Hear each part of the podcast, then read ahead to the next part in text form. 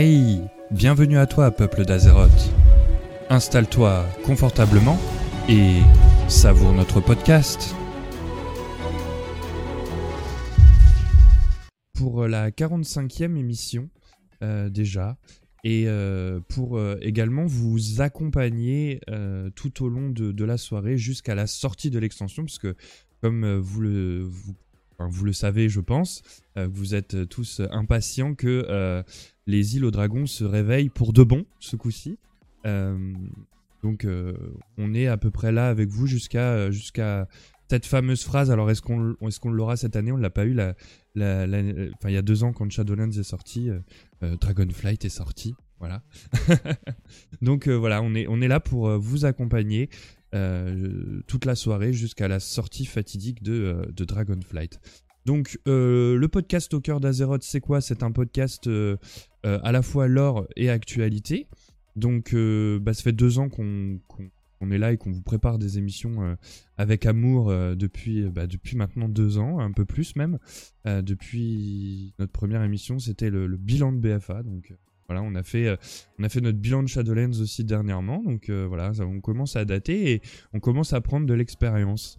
Donc nous, c'est toujours un plaisir de, vous retrouver. Donc vous pouvez également nous suivre sur les réseaux sociaux grâce au lien Linktree qui va passer dans le chat toute la soirée.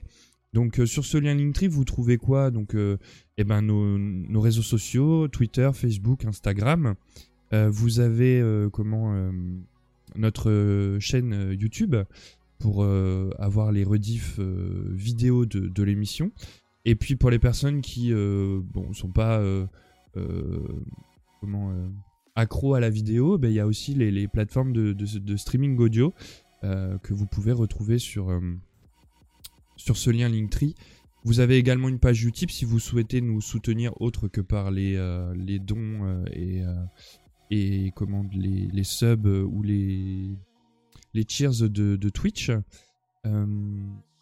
et puis donc notre Discord, puisque c'est comme ça que vous pouvez participer à notre émission en rejoignant notre notre beau Discord euh, et puis mettre votre euh, petit ticket en fait euh, sous le, thème de l'émission que, que vous souhaitez, mais aussi tout simplement papoter avec nous, vous donner, nous donner vos retours plutôt. À chaque fois, je la fais dans le mauvais sens.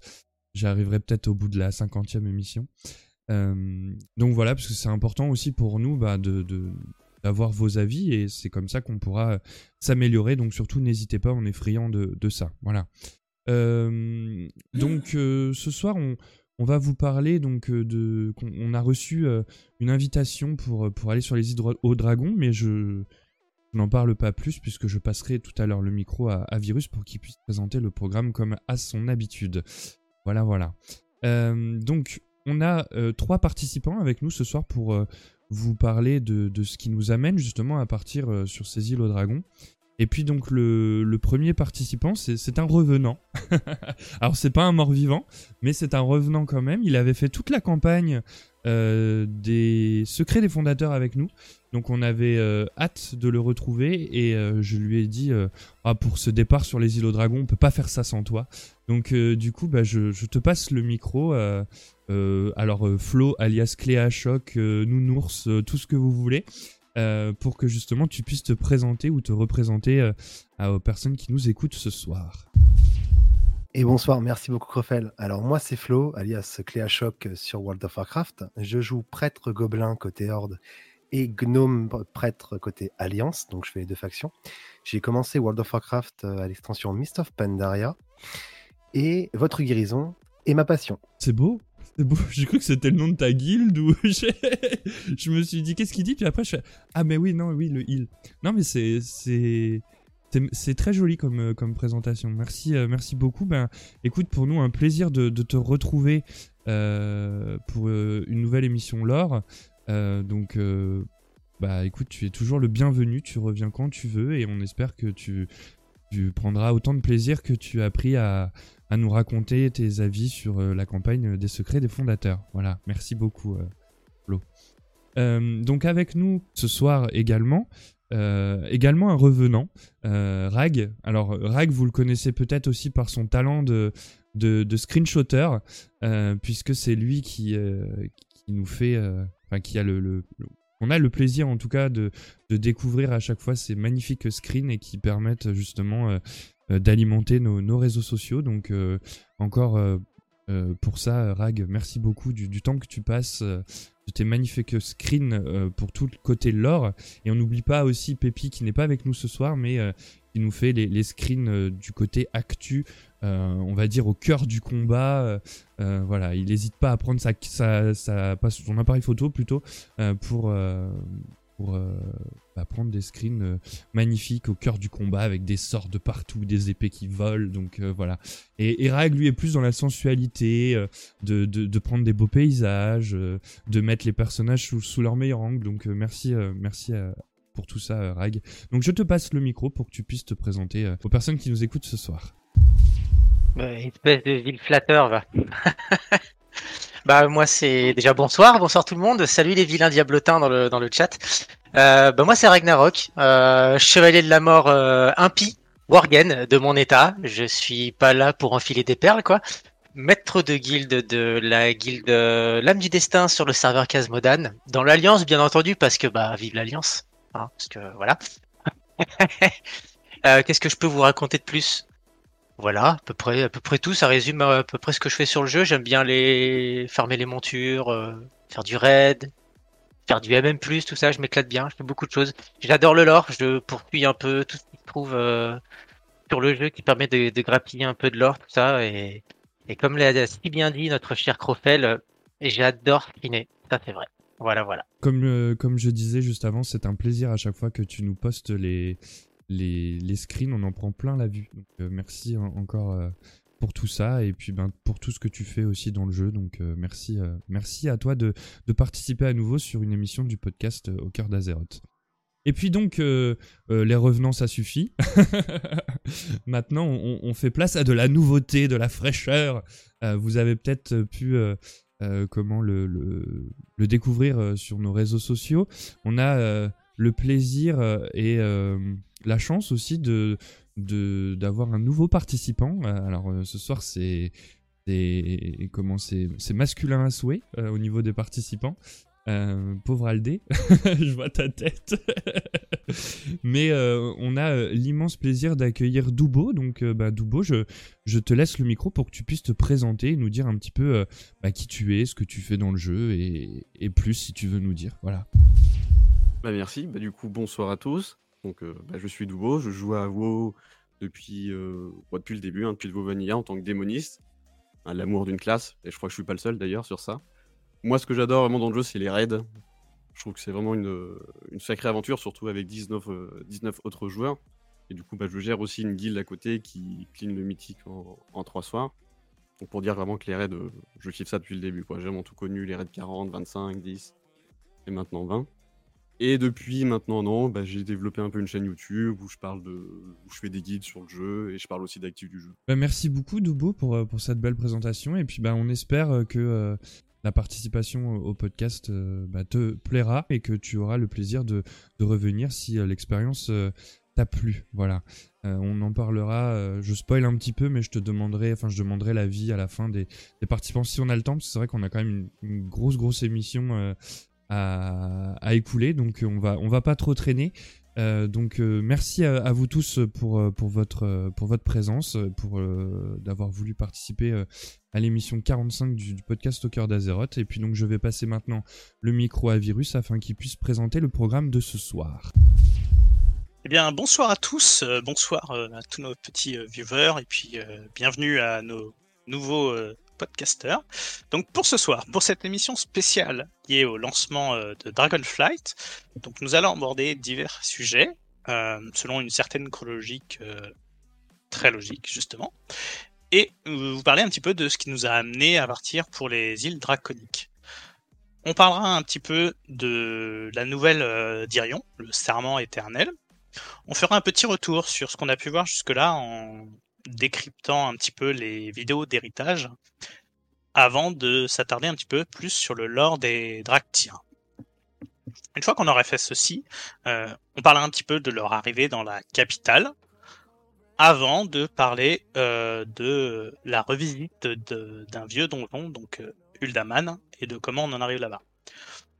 On vous parlera un petit peu de livres qu'on peut trouver euh, justement dans le jeu, avant de terminer sur euh, la cinématique euh, à dos de dragon, en vous parlant un petit peu de, de, tout ça. Mais pour ce faire, je vais passer la parole à notre chère décrieuse en chef de Spoil Alert, Aldea. Merci, bonsoir à tous. Effectivement, comme, euh, comme d'habitude, nous n'allons pas faire de spoil, s'il vous plaît, évitez le spoil, tous les spoils, sinon vous allez m'entendre hurler spoiler et vous n'allez pas aimer ça, donc ne le faites pas. Juste pour préciser avant de se lancer, euh, restez évidemment jusqu'au bout, les Twitch drops seront euh, actifs dès le lancement de Dragonfly, donc à partir de minuit. Et euh, Crow fera certainement un relancement du live juste avant l'heure prévue. Mais ne partez pas, il reviendra tout de suite. Tout d'abord, nous avons souhaité faire une émission ce soir donc pour présenter les événements de l'or principalement qui nous ont amenés à la situation sur laquelle euh, à laquelle nous sommes présentés actuellement, c'est-à-dire que nous sommes à deux doigts de partir pour les îles aux dragons. Mais la question c'est pourquoi? Pourquoi allons-nous là-bas? Donc pour contextualiser les choses, les développeurs de Blizzard nous ont donné quelques éléments sur la temporalité tout d'abord. Nous pouvons vous dire que Shadowland a commencé en l'an 35 après l'ouverture de la Porte des Ténèbres, et Dragonflight commence en l'an 40. Il s'est donc écoulé 5 ans entre les deux extensions. 5 ans dans le jeu, hein, pas, en vrai. Et tout de suite, les premiers éléments que nous avons eus, donc c'était la cinématique d'annonce de Dragonflight, et Crow va pouvoir vous la montrer.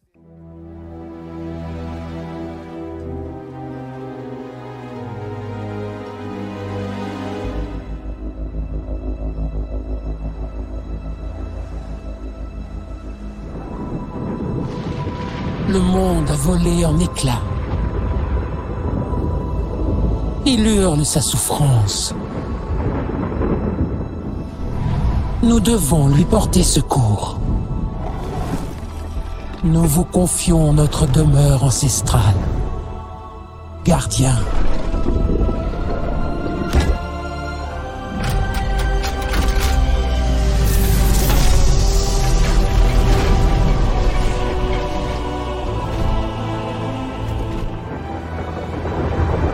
Laissons nos terres s'évanouir et disparaître à l'horizon. Leur éveil sera le signe de notre retour. Alors, vous devrez embraser le fanal du bastion de tir. Sans quoi, nous serons condamnés à l'errance pour toujours.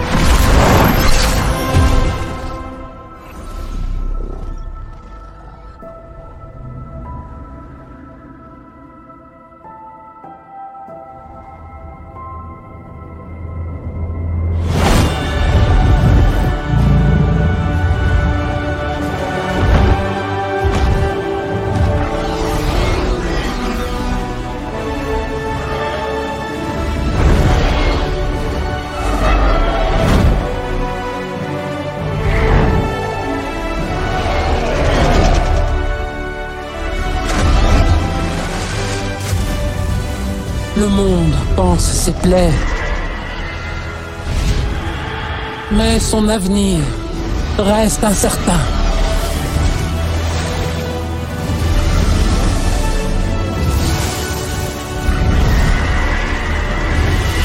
Ensemble, nous redeviendrons les protecteurs d'Azeroth.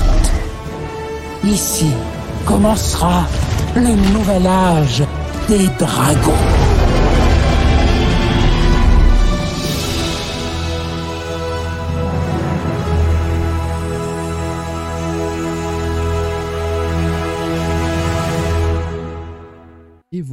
Donc on a pu euh, euh, découvrir la, magnifique euh, cinématique de d'annonce de Dragonflight, la cinématique officielle. Donc je repasse le micro à Aldé afin qu'elle puisse reprendre la, la, suite de l'émission. Eh pour tous nos amis qui forcément ne regardent pas toujours les, les vidéos, je vais la décrire simplement, puisqu'une voix nous raconte qu'il y a 10 000 ans, le monde a volé en éclats, qu'elle a dû confier son île à la garde de géants de pierre titanesque et à leur pouvoir. Ils ont gardé ce lieu jusqu'à aujourd'hui, mais là, quelque chose a changé. Un des géants s'éveille alors que ses semblables restent tous de marbre. Le retour du peuple s'annonce. L'île a subi de nombreux changements, elle n'est plus aussi verdoyante et elle semble en proie aux éléments déchaînés.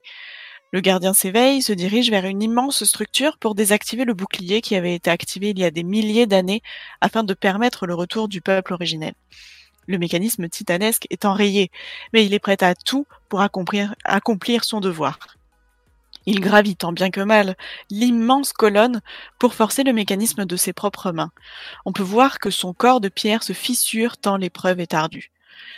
Mais il parvient finalement à désactiver le bouclier et nous apercevons enfin ceux à qui appartiennent ces voix. Ce sont des dragons. L'île aux dragons est sortie de sa stase dans les nuages et les dragons peuvent reprendre leur rôle clé de protecteur d'Azeroth.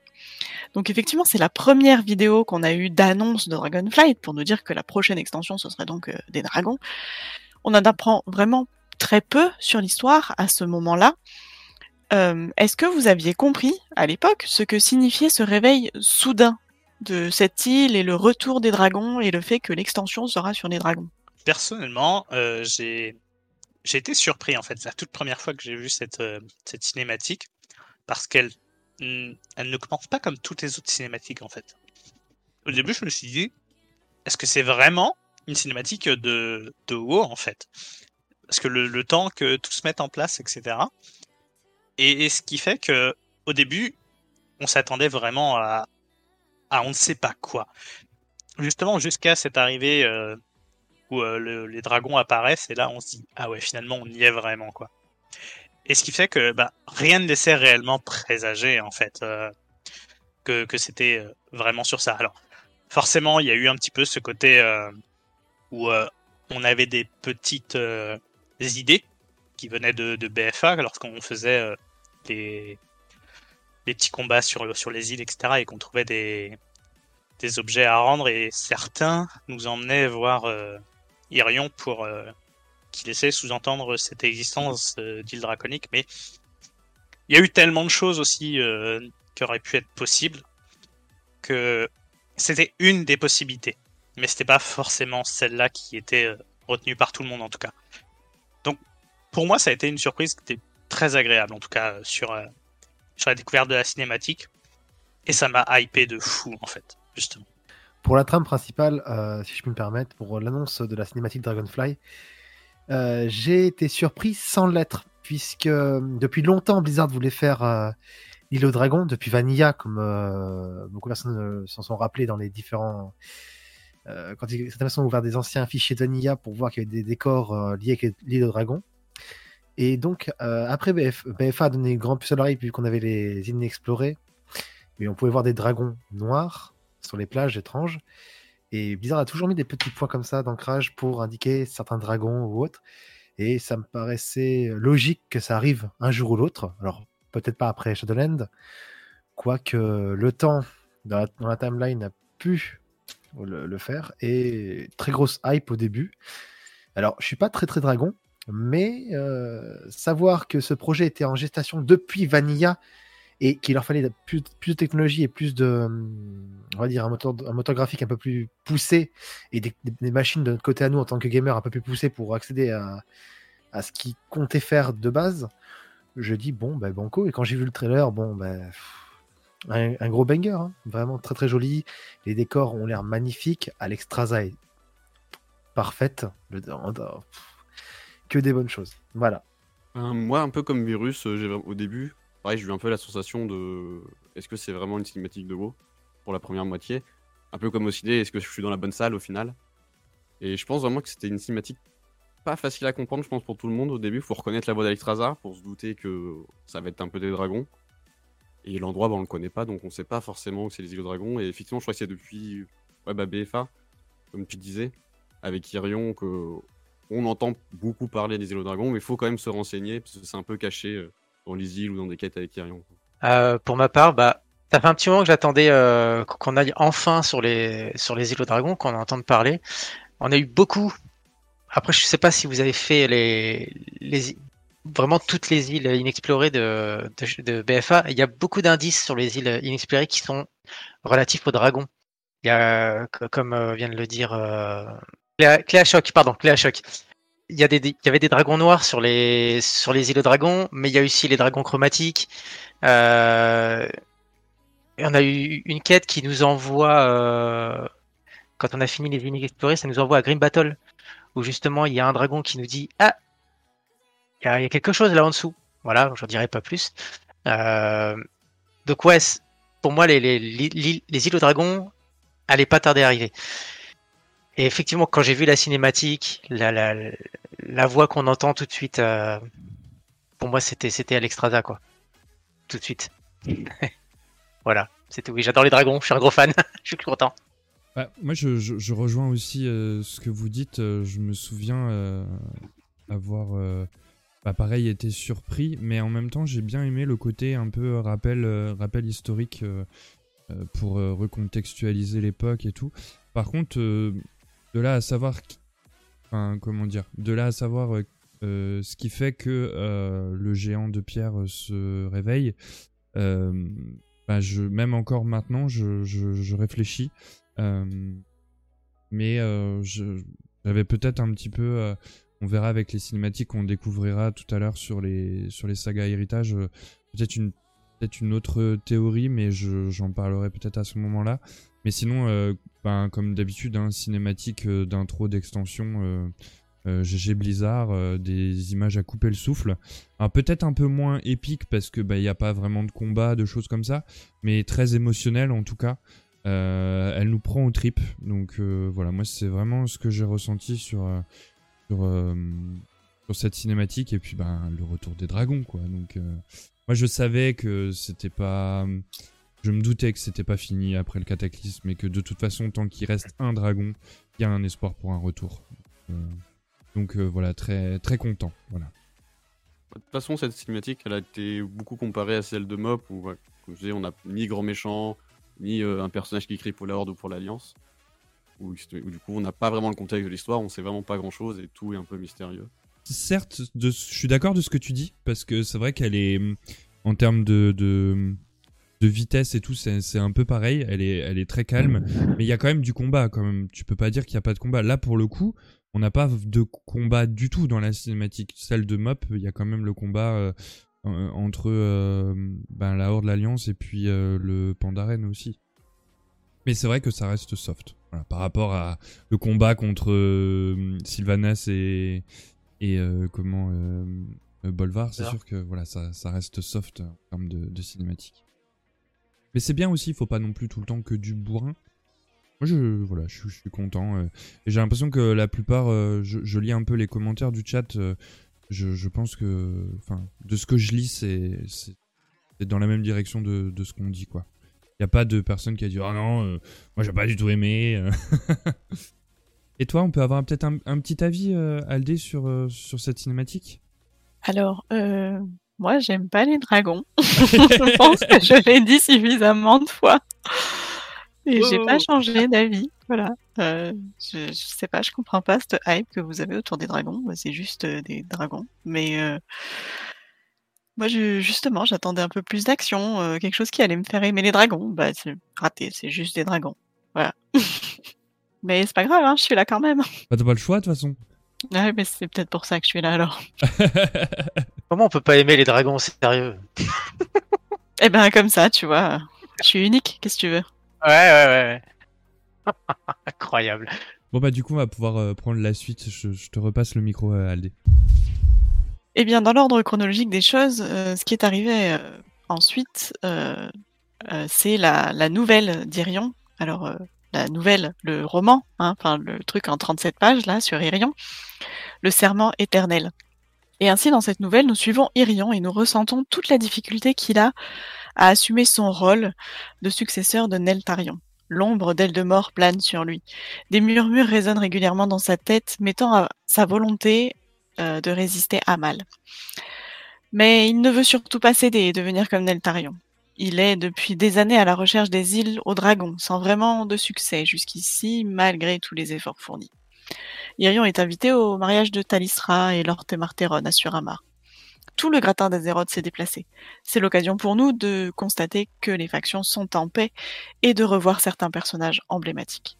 Cependant, alors qu'Irion discute paisiblement avec Bane Sabot et Maïla Totem Tonnerre, ils sont interrompus par Kurog, Totem Sinistre. Les Totems Sinistres ont été condamnés à l'exil par Bane lorsqu'ils ont organisé la mort de Cairn, le père de Bane.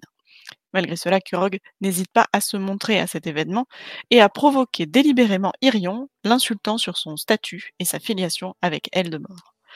L'altercation est violente, mais prend fin grâce à Talisra, qui s'excuse pour la présence non souhaitée de Kurog. En quittant les lieux, Kurog ose un dernier affront. Vous connaîtrez bientôt la véritable puissance des taurennes. Après un moment de calme, Irion est rejoint par Kalek, à l'écart. Ils parlent ensemble de la possibilité que Neltarion n'ait pas vraiment suivi les murmures de son plein gré, mais ait pu être submergé par eux. Kalek suggère qu'une situation similaire a pu avoir lieu pour Malégos, qui, à la suite d'un massacre des membres de son vol, a tenté de détruire tous les mortels qui utilisaient la magie. Ses semblables ont dû se retourner contre lui pour protéger Azeroth. Irion ajoute que Neltarion et Malygos étaient très proches et devaient probablement partager des secrets très sombres, maintenant disparus à jamais. Nous apprenons ensuite que la quête des îles aux dragons d'Irion intrigue également Kalekgos, qui n'était pas encore né à l'époque où elles ont disparu. Et aucun dragon présent à cette époque ne souhaite répondre aux, aux sollicitations d'Irion. Ils continuent à échanger et se rendent compte qu'ils ont une sensation en commun, un genre de vide dans leur poitrine, comme s'il leur manquait une partie d'eux-mêmes sans savoir ce que cela pourrait être. S'ils partagent cette sensation, ils se disent que peut-être d'autres dragons partagent cette sensation également. Pour vérifier cette hypothèse, ils décident de se rendre au temple du repos du verre, poser la question à Alexstrasza. Ils y retrouvent un rassemblement de nombreux dragons, tous la main sur leur poitrine, comme s'ils souffraient également du même mal. Alexstrasza, accompagné de Nos Normou, explique à Irion ce qui est ressenti est en fait une bonne nouvelle. Irion, tu as le mal du pays. Nous avons tous été appelés et nous l'avons entendu avec notre cœur. Les îles aux dragons attendent notre retour. Les îles aux dragons se sont faites entendre et attendent le retour de leur peuple draconique. Dans cette nouvelle, qui a été résumée assez rapidement, parce qu'elle fait quand même 37 pages, il euh, y a deux grosses informations. Donc, il y aura deux grosses questions. Première grosse question, euh, c'est la menace des totems sinistres. Ce sont des personnages que l'on a euh, probablement déjà croisés, mais pas vraiment dans le jeu, ou en tout cas, ils n'ont pas pris une importance euh, avant, avant Dragonflight. Pourquoi, pourquoi ils ont une telle haine envers Irion et le vol noir en général? Qu'est-ce qu'ils pourraient prévoir pour mener à bien leurs menaces La quête de puissance. Pour moi, la quête de puissance, c'est important, puisque Totem Sinistres ont toujours été euh, comme les méchants et sont des méchants, ont toujours fait euh, moult manigances euh, au peuple tauren. Et je trouve que c'est juste une, approche euh, pour eux permettre euh, de gouverner le monde, puisqu'ils veulent une indépendance euh, à ce qu'on on puisse lire sur, différentes, sur différents textes. Moi, je pense surtout que c'est une quête de puissance, c'est juste montrer qu'ils sont présents et qu'ils veulent juste tout détruire. Voilà. C'est vrai que les totems sinistres, on n'entend plus parler de quoi? Depuis Kata, non? Avec la mort de, de Kern Ils ont participé à son, assassinat pendant le duel contre enfin, Kern Garrosh, quoi, du coup. Et ouais, je trouve que ça, un peu un côté, euh, bon, ben, on les ramène, on les met un peu euh, sur le devant de la scène, parce qu'il fallait un peu en faire quelque chose, je trouve en tout cas.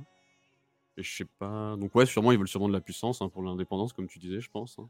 Bon, ça va être le, le sujet principal pour eux. Ah, je vais donner quelques petites précisions quand même. Euh, les totems sinistres, en fait, on en a entendu parler quand même entre temps. mais euh, pour ça, il faut avoir joué euh, Shaman en fait. Il fait partie de, des quêtes de classe du temps de Légion. Euh, et ça correspondait à une des parties du lore, euh, justement, euh, au niveau des, des chamans.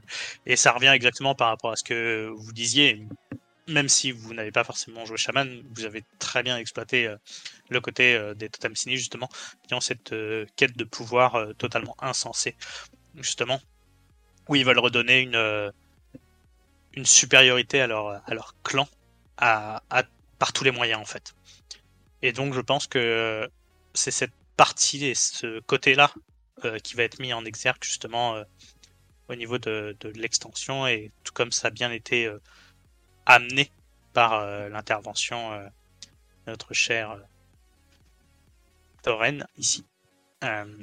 Et donc je pense qu'on peut s'attendre ouais, réellement à, une forme de putsch, en fait, de, pouvoir euh, et d'exploiter justement ce côté, euh, une puissance euh, enfouie depuis des millénaires qui se réveille et ils vont essayer peut-être de, s'en servir, justement.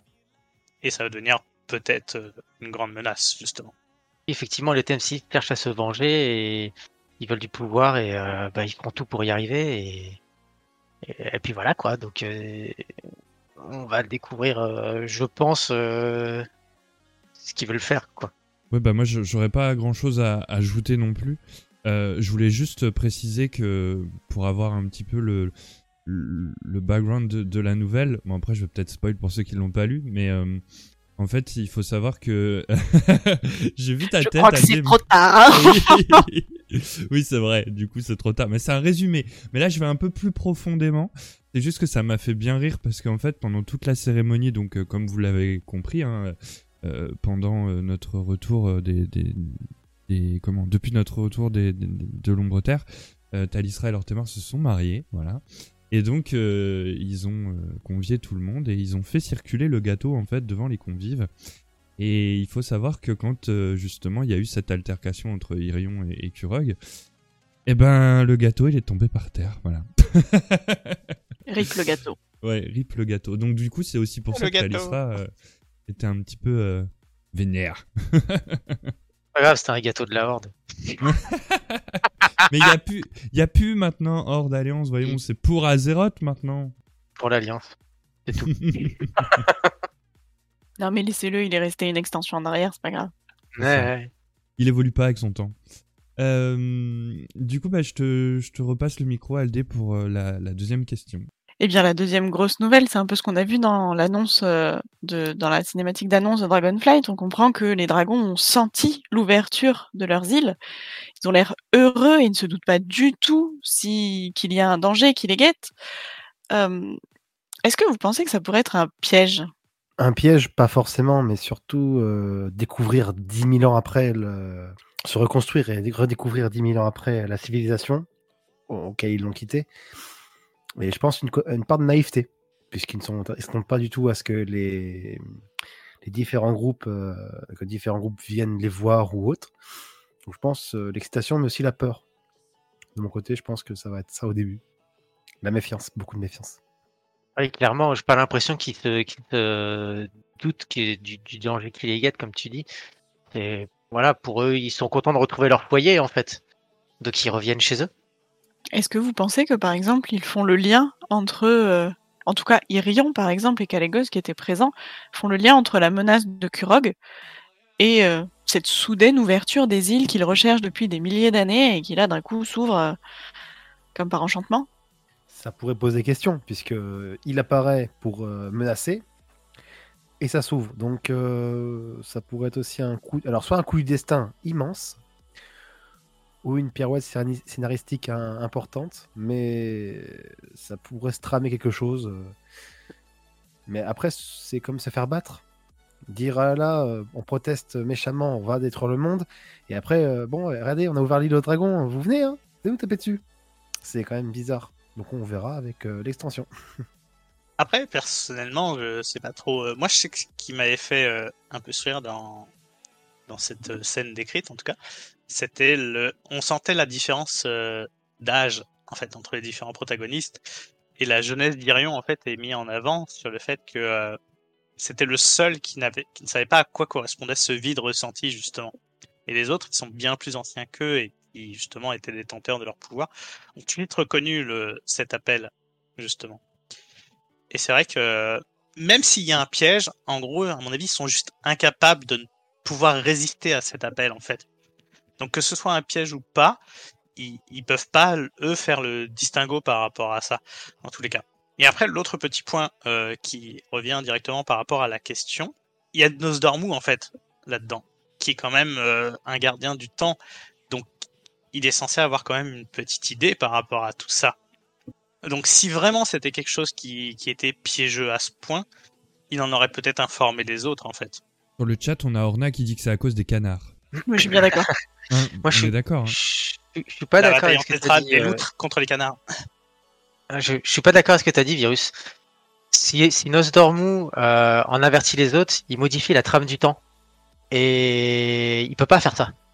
Il sait ce qui va se passer. Il sait tout ce qui va se passer. C'est Nosdormu. Il, il est, il est le temps. C'est l'aspect du temps. Il peut, il peut tout voir. Il sait, il sait quand il va mourir. D'ailleurs, il, il sait, il sait beaucoup de choses. Mais il, peut pas. Fais pas cette tête là. Il peut pas. Je t'ai vu hein. Eh, mais Il peut pas, Alors, il peut pas, que- non, il peut pas, il peut pas avertir les autres, dire, euh, eh ben, il va se passer ça. Sinon, c'est modifier la trame du temps. Il est obligé de, de, de laisser les choses aller. Sinon, Oui, s'il oui savait non, tout ce qui oui se passait, il, mo- il, mo- oui et non. il changerait tout. non, disons qu'il il peut laisser faire les, les grandes lignes, mais Mm. euh, c'est pas parce qu'il va informer de la chose que ça va modifier euh, forcément. Et, et ce que je vais dire en fait au final, c'est argumenté par euh, la suite de l'émission, tout simplement. Oui, bien sûr. Après, euh, moi, je, enfin, pareil, je rejoins un peu Rag là-dessus. Euh, je pense que si, enfin, s'il altère le temps, il y aura des anomalies obligatoirement, et c'est aussi ça le, le problème. Après, pour revenir un petit peu à l'essence de la question, c'est vrai qu'en en lisant la nouvelle, en fait, je me suis dit, mais qu'est-ce qui, qu'est-ce qui prouve en fait que c'est l'appel du, foyer? Parce que est-ce qu'ils ont déjà ressenti cette sensation? Euh, est-ce qu'ils sont, est-ce que voilà, ils sont pas en train de se faire berner? Euh, Alors on sait quand même que voilà, comme euh, comme euh, l'avez dit, Alexstrasza, Nosdormu, ils ont de l'âge, mais Irion et, et Kalek, qui bah, lui n'a jamais connu les îlots dragons, par exemple, pour Kalek, euh, c'est la première fois qu'il ressentent ça. Je sais pas en fait si on peut pas se dire est-ce que c'est pas encore un mauvais coup euh, des dieux très anciens ou, du- ou d'un autre siège cosmique, hein, d'une autre puissance cosmique qui, euh, ne serait pas en train de les manipuler, euh, ou peut-être même peut-être même leur propre siège cosmique, c'est-à-dire les titans eux-mêmes.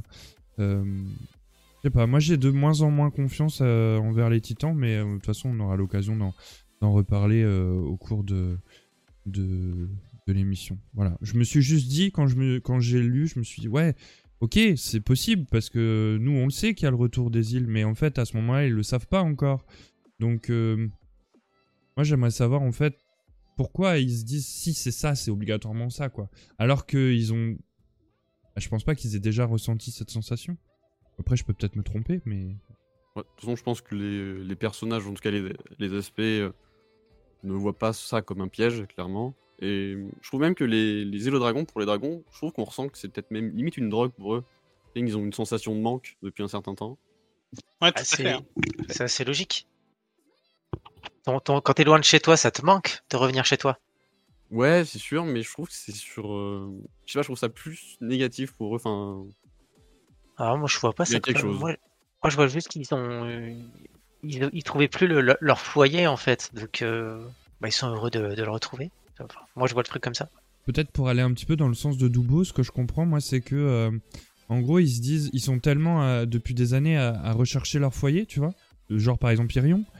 Euh, chercher les îlots dragons, chercher que, tu vois, ça devient une. euh, une lubie, enfin, il veut y arriver, tu vois. Donc, euh, est-ce que ça serait pas. Ah bah tiens, j'ai jamais ressenti ça, donc c'est ça, tu vois.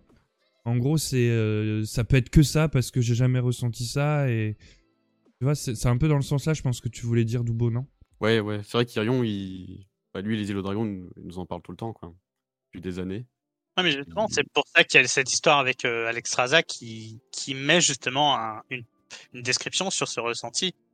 Donc, heureusement que Alex Raza était là justement avec Irion pour lui expliquer ce que c'était ce, ce ressenti, parce qu'au final, euh, il serait resté dans, dans la méconnaissance de, de ce ressentiment, justement. Sinon.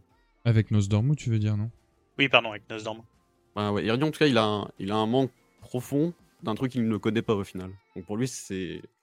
Il le considère comme son foyer, mais en fait, il a jamais été là-bas de sa vie. Oui, puis en- au- enfin, si je me trompe pas, au début de la nouvelle, il est quand même tiraillé par aussi euh, son passé. Donc euh, bon, voilà, c'est, c'est, je pense que les deux, les deux discours peuvent se tenir. Euh, soit ils sont complètement aveuglés et obligatoirement oui c'est ça, soit ils ont vraiment déjà ressenti, par exemple Nosdormu et Alex ont déjà ressenti euh, euh, ce mal, enfin ce, pas ce mal, mais du coup ce, manque et que du coup bah hop ils s'en souviennent et ils le relient à ça quoi. Je pense que les deux discours peuvent être entendables et défendables. Et surtout par rapport au passé des dragons qu'on connaît via la corruption des, des, des, des dieux très anciens. Le seul problème, enfin je vais pas dire le seul problème, c'est que ben celui qui avait corrompu à l'époque maintenant n'existe plus. Donc euh, voilà, ça c'est c'est peut-être dans le sens là où on peut se dire ben non, euh, c'est bon maintenant ils sont tranquilles quoi. Mais bon, il y a peut-être d'autres sièges cosmiques qui peuvent euh, tirer les ficelles. Ou alors, cosmiques. ou alors, plus pervers au niveau de la pensée, redécouvrir ses origines à lui, et peut-être, non, alors pas ce que tu penses, mais voilà, ou alors peut-être de redécouvrir ses origines, ou peut-être retrouver- de retrouver de vieux manuels ou vieilles euh, reliques qui, de, donc de son vol, donc le vol noir, caché ou enterré quelque part sur l'île, euh, sur, l'île, qui pourrait l'aider pour euh, de futurs plans. Peut-être. Alors j'avance, hein, je, je ne sais pas du tout, hein, je n'ai aucune idée de ce que ce qu'il pourrait dire. Mais peut-être est-il agent double, Irion Même si bon, on, sent une dépendance cette île. Il veut l'avoir depuis très longtemps. Mais pourquoi? Peut-être. Alors soit parce qu'il est paumé et qu'il se dit bon peut-être que je trouve mes origines là-bas, ou alors est-ce que c'est pour récupérer quelque chose de très particulier, des artefacts, des livres, des, manuels, des manuscrits ou tout autre. Moi, je vois ça comme une obsession, plutôt dans le sens de rechercher quelque chose, de trouver quelque chose. Bah, Pour moi, il recherche surtout son passé, en fait. hein. Et il se recherche une identité plus profonde. D'accord avec Virus. Il a beaucoup de poids sur les épaules à ce moment-là dans la nouvelle euh, Irion, et c'est pas pour rien qu'il est, qu'il est le centre. euh. Par contre, euh, Flo, j'adore ta façon de parler. C'est très mystérieux, j'adore. On a le suspense de ce que tu vas dire, je kiffe. Bah, c'est vrai qu'avec cette nouvelle, on apprend pas mal sur la personnalité d'Irion. C'est souvent un personnage euh, qu'on voyait souvent sûr de lui euh, dans l'action. Et là, on a vu beaucoup de doutes au final. Oui, il, il se met à nu un petit peu en fait là dans, dans cette nouvelle. Ou alors, est-ce que la branlée que lui a mis, en, lui a mis euh, Anduin euh, l'a fait encore plus réfléchir au sens de sa propre vie à lui?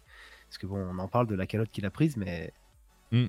ça a sûrement dû le, le marquer. Oui, puis en plus qu'il est absent, Anduin, donc il peut pas, euh, ils peuvent pas, ils peuvent pas en parler, ils peuvent pas échanger quoi. Je crois qu'il en parle hein, dans la nouvelle, hein, du coup de poing qu'il a pris d'Anduin. Oui, oui, en effet. Il s'en rappelle, ça l'a marqué. Eh ben, je pense qu'on va pouvoir euh, enchaîner. Alors, je sais qu'on n'est plus à Shadowlands, mais enchaînons quand même. On, on pourrait peut-être dire enserrer maintenant, mais bon, ça, voilà, ça, ça veut rien dire. Oh, celle-là, je l'assume pas, hein, t'es toute seule. Donc à la suite de cette nouvelle, donc euh, centrée sur Irion et la découverte de ces îles, euh, nous avons eu les, véri- les- les vidéos, euh, la saga Héritage. Comme avant chaque sortie d'extension, nous avons eu droit à des vidéos donc pour mettre en place le lore nécessaire pour comprendre les prochains événements. Donc en trois vidéos, la saga Héritage, toute centrée sur Nosdormu, l'ancien aspect de bronze, et une Draktyr, Ardental. Tout de suite, la première vidéo.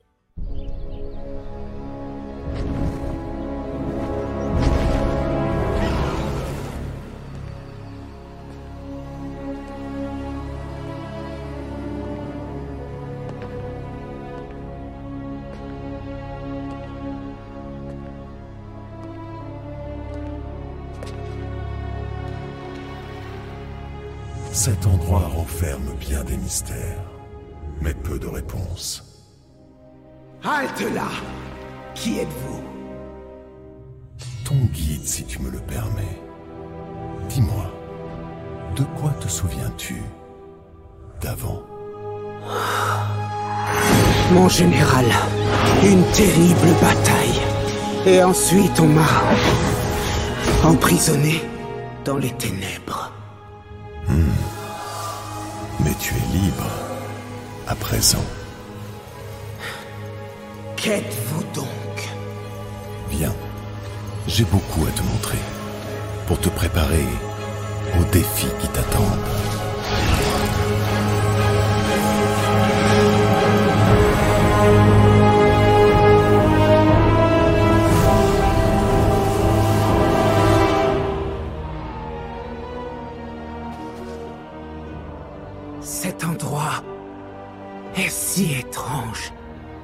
Où sommes-nous?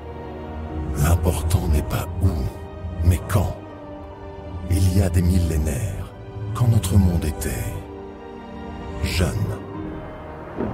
Azeroth abritait alors les ancêtres des dragons. Des bêtes primitives, aux instincts primaires. Chez certains, toutefois, brillait une lueur d'intelligence. Ces êtres étaient doués de paroles, de raison, de sentiments. Quel est le rapport avec moi? Sans ces créatures, ton peuple n'aurait jamais existé. Ces proto-dragons ont donné naissance au monstre Galacron.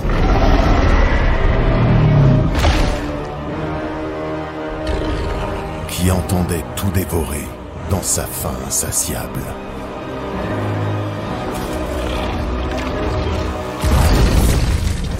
Le destin de notre espèce étant en jeu, cinq d'entre nous ont surmonté la peur et l'instinct de survie pour affronter ensemble le Léviathan. Nous, vous en faisiez donc partie.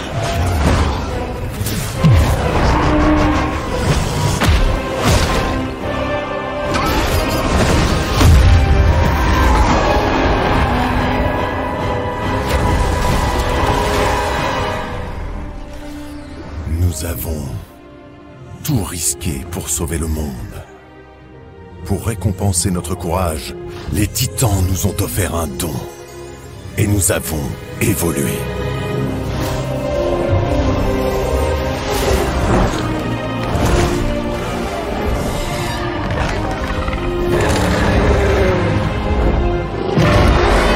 Ensemble, nous formons les aspects. À la tête des vols draconiques, nous veillons sur Azeroth.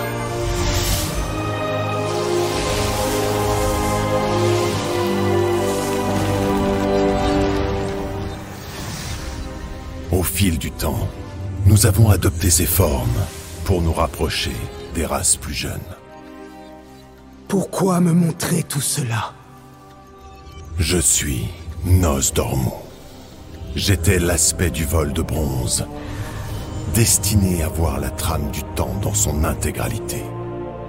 Mais aujourd'hui, le monde est en péril. Une ancienne menace a ressurgi. Tu auras un rôle à jouer dans les événements à venir, et tu devras prendre une décision difficile, comme nous autrefois. Je ne suis pas comme vous. C'est vrai. Mon histoire est déjà écrite. La tienne, comme celle des autres Draktyr, ne fait que commencer.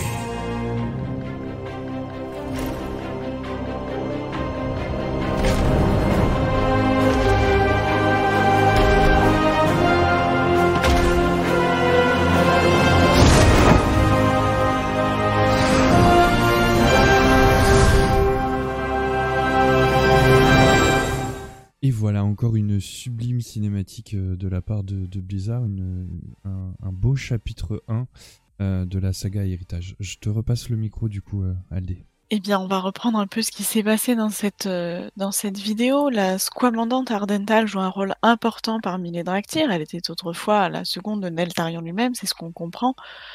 Nosdormu, semble-t-il, le savait déjà, puisqu'il a choisi de la rechercher spécifiquement elle. Nosdormu exprime également son espoir de pouvoir aider à guider Ardental et par extension les Draktyr.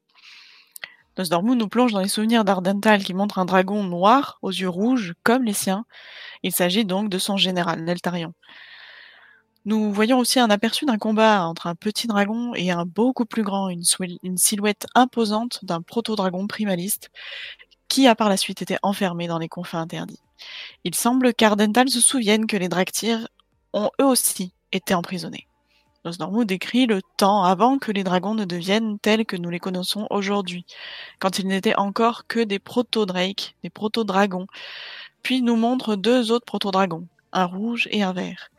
Ces proto-dragons plus intelligents euh, sont Alexstrasza et Isera, ceux que nous connaissons aujourd'hui, des sœurs de couvées proches depuis leur naissance. En tant que proto-dragon, Isera était petite, voire faible, le genre de proto-dragon qui meurt généralement jeune. Ici, pourtant, elle aide à protéger les œufs d'Alexstrasza, sa sœur, ce qui signifie que les anciens aspects, euh, non pas par leur force individuelle, mais par leur empathie, se sont distingués des proto-dragons. Ils travaillent ensemble, s'aimaient, se protégeaient, et c'est ce qui les rendrait forts. Et maintenant, nous découvrons la première grande menace à laquelle les aspects ont été confrontés, avant même d'être aspects. C'est l'histoire de Galacronde. C'était un proto-dragon monstrueux qui a commencé à grandir de manière incontrôlée. Sa faim est devenue si insatiable qu'il a commencé à se nourrir de ses compagnons proto-dragons. Nosdormu présente alors cinq proto qui deviendront donc les aspects dragons, Alexstrasza, Isera, Nosdormu lui-même, Maligos, qui deviendra un jour l'aspect de la magie, et Natarion, donc créateur des Draktyr, ancien général d'Ardental. Bien que Nosdormu ne nous montre pas les détails exacts de la façon dont les proto-dragons ont réussi à vaincre Galacron, il nous montre l'essence de la façon dont ils ont vaincu un tel ennemi en travaillant côte à côte, ensemble, comme un seul dragon. Alors que nous ne voyons que les silhouettes humanoïdes des aspects, la forme de Neltarion correspond exactement à la silhouette du général qu'Ardental a mentionné dans sa propre vision, confirmant donc que c'est Neltarion lui-même qui a choisi d'enfermer les Draktyr après la défaite de pour des raisons qui restent encore inconnues. Nosdormu lui explique qu'un ancien ennemi est revenu, contre lequel les Draktyr devront aider les autres races. Visiblement, cela aurait un lien avec les primalistes. Donc cette vidéo euh, nous permet vraiment de rattraper tout le background pour les gens qui ne l'auraient pas de l'histoire des dragons, comment ils sont devenus aspects, ou en tout cas pourquoi ils sont devenus aspects.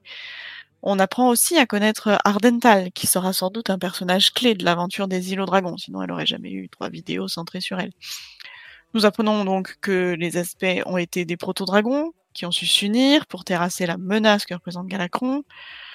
Mais on n'en sait pas plus sur, euh, les Draktyr. Est-ce que, est-ce qu'à cette époque, euh, qu'en est-il de ces Draktyr? Est-ce qu'ils étaient déjà là? Est-ce qu'ils étaient euh, comment dire, euh, des, bébés proto-dragons, peut-être autre chose qui s'est transformé par la suite? Qu'est-ce que vous pouvez en penser de tout ça? Alors de mon côté à moi, je pense que Draktyr ont été, on va dire, créés, c'est pas créés, mais on, sont nés bien après, puisque Ardental, qui nous est introduit dans cette, euh, mini, dans cette mini-série d'héritage, ne reconnaît pas l'histoire d'avant, n'a pas été informé de ce qui s'est passé avant, comment était euh, son général Intarion avant, en proto Donc je pense qu'ils ont été, ils sont nés sûrement bien après euh, sur l'île aux dragons. Et donc euh, cette trame, la trame sur le fait que Ardental ne sache pas ce qui s'est passé dans le passé et qui est aussi un peu paumée parce que bon, elle se réveille après 10 000 ans, donc elle est paumée, elle sait pas ce qui se passe, elle s'interroge beaucoup. À la fin, elle dit ah donc c'est vous euh, Nosdormu? Et donc je pense que elle a été faite bien après. Enfin, ils ont été, ils sont nés bien après. Et donc que cette race euh, n'a rien connu d'avant et n'a sûrement pas connu euh, la fin de l'île dragon vu qu'ils ont sûrement été enfermés ou pas, je ne sais pas, euh, parce que on voit une sorte de, pas de maison, mais une sorte de d'habitat sombre euh, assez, glauque, on va dire. Donc, euh, je pense que il y a eu un énorme euh, fossé entre avant et après pour elle. De toute façon, je pense que ouais, c'est sûr qu'ils sont. Je pense qu'ils ont été fabriqués peut-être par magie ou truc du genre avec Neltarion, mais ils datent de au moins que que Neltarion soit en mode aspect. Ils peuvent pas de toute façon dater d'avant. Et comme tu l'as précisé, de toute façon, on voit qu'ils sont avec, euh, qu'elle est surprise par tout ce qu'elle découvre euh, par rapport à Galaconde et, et tout ça.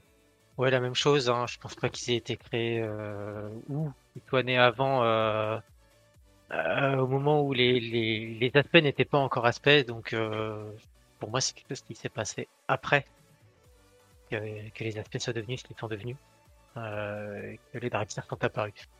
Donc, ouais. Voilà. Je sais pas si. je me souviens plus, en faisant les quêtes d'intro, ils... enfin, de, des Draktyr, ils nous expliquent comment ils ont. S'ils sont nés ou fabriqués. Qu'on sait que le, le vol noir, ils... ils ont fait quand même pas mal d'expériences de ce qu'on a pu voir. Dans notre aventure de joueur, en tout cas, du moins. Donc je sais pas ouais, s'ils sont nés avec. Ils ont fait comme des expériences, avec des bouts de cadavres d'autres dragons, etc. Et vu comme euh, ils utilisent un peu la magie de tous les aspects. Donc, euh, je sais pas si c'est purement magique avec un artefact ou euh, un peu des sales expériences. Bah, c'est vrai que cette cinématique, au final, euh, elle introduit justement beaucoup de beaucoup beaucoup beaucoup de, questions. En même temps, bah, comme ça avait été euh, amené tout à l'heure, ça permet de, de faire un petit peu un récapitulatif de, de ce qui s'est passé euh, d'un point de vue euh, draconique et de resituer un petit peu les, les combats, les, la bataille que, contre, contre Galacron et l'évolution, l'ascendance des, des cinq aspects à leur statut de protecteur de Zéroth. Mais c'est vrai que, comme ça a été euh, soulevé, euh, les, les n'ont connu que la forme euh, anthropique de, de, leur chef, de leur général. Mais à aucun moment ils avaient cette connaissance de, de- des origines de. Et c'est vrai que ça, ça amène pas mal de, de questionnements. Pour ma part, je, je suis euh, entièrement d'accord avec vous euh, euh, également. C'est que pour moi, les Draktyr euh, n'existaient pas à, cette époque, puisqu'on le sait qu'ils sont une création de Neltarion, et vu que Neltarion n'était qu'alors pas un aspect euh, au moment de la vidéo, ils ne pouvaient pas du coup être. euh, enfin, c'est la déduction que j'en fais. Ils ne pouvaient pas. le peuple Draktyr ne pouvait pas exister. Après, on connaît très bien, pour le coup, les les manigances du, du vol noir et leurs expériences farfelues.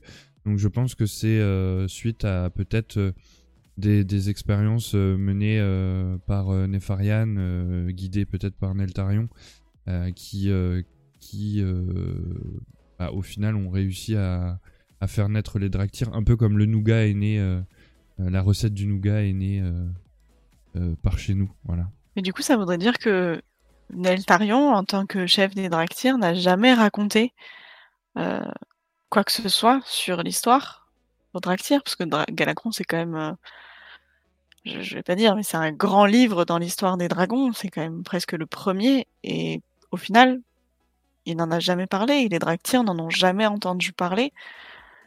Ok, ils étaient pas là à l'époque, mais ça vous paraît pas étrange qu'ils n'en aient jamais entendu parler?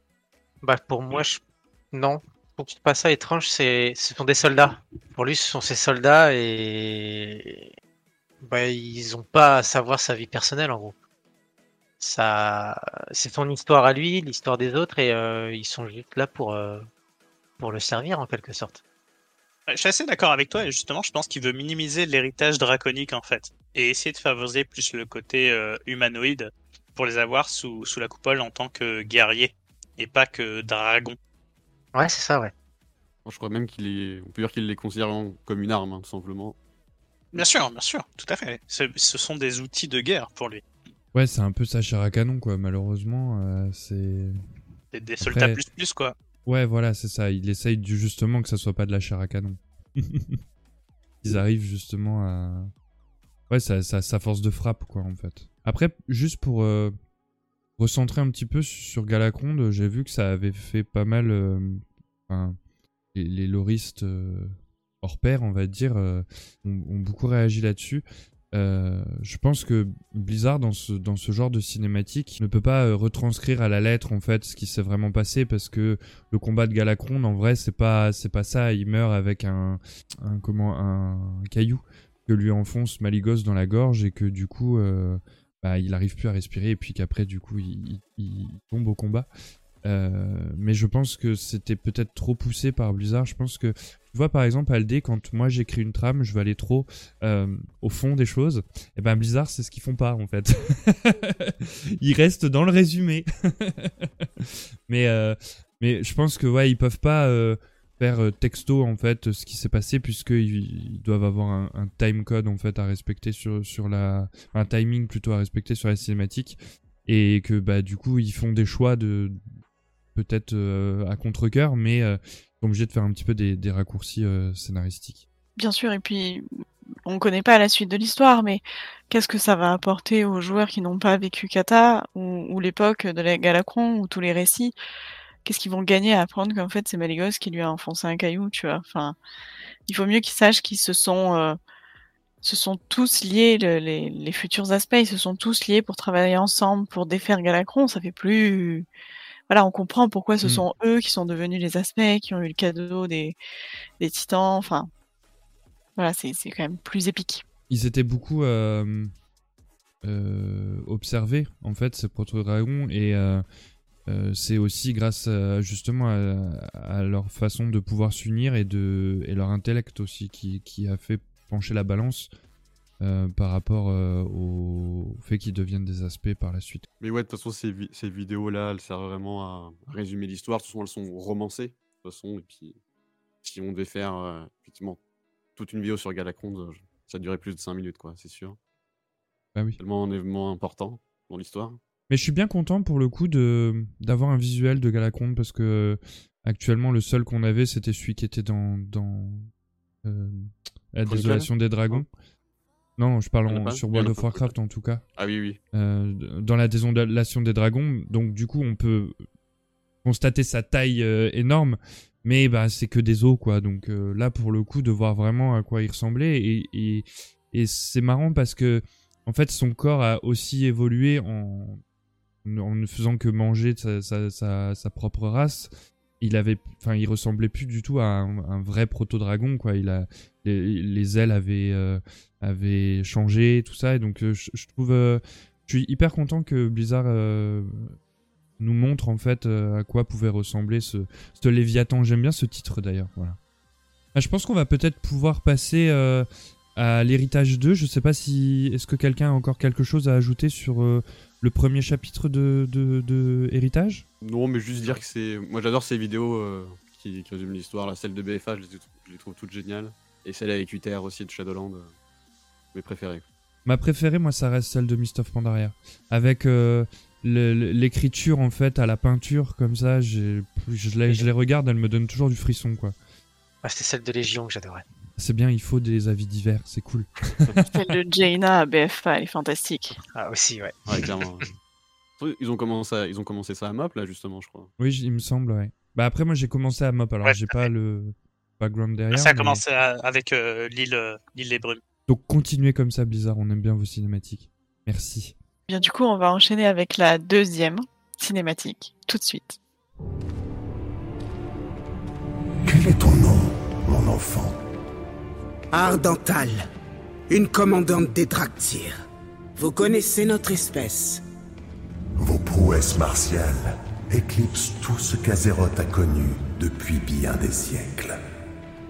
Avec le temps, vous égalerez peut-être notre puissance d'autrefois. Autrefois, que s'est-il passé? La soif de puissance n'est jamais sans risque.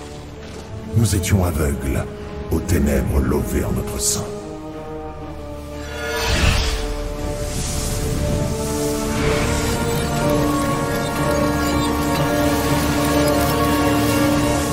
Voici les îles aux dragons. Après notre ascension, nous autres aspects avons voulu créer un symbole d'espoir pour le monde entier. Magnifique.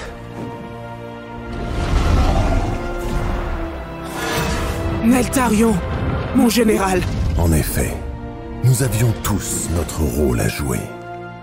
Sous la houlette d'Alex Traza, notre conscience, notre cœur, notre complicité était celle d'une même couvée. En apparence, nous n'avons pas su discerner les murmures délétères qui avaient séduit l'un des nôtres. Lorsque les démons ont envahi notre monde, nous avons bondi au combat pour le protéger, comme nous l'avions toujours fait. Sans savoir si nous reverrions un jour nos terres.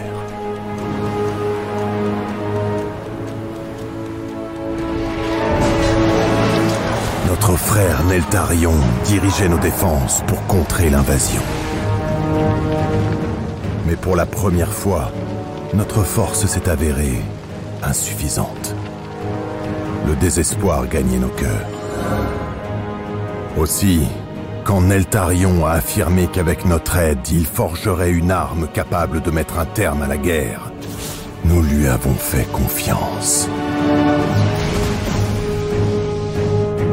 Et nous avons repris la lutte contre les démons. Mais Neltarion, qui s'est alors fait appeler Eldemort, s'est retourné contre son peuple.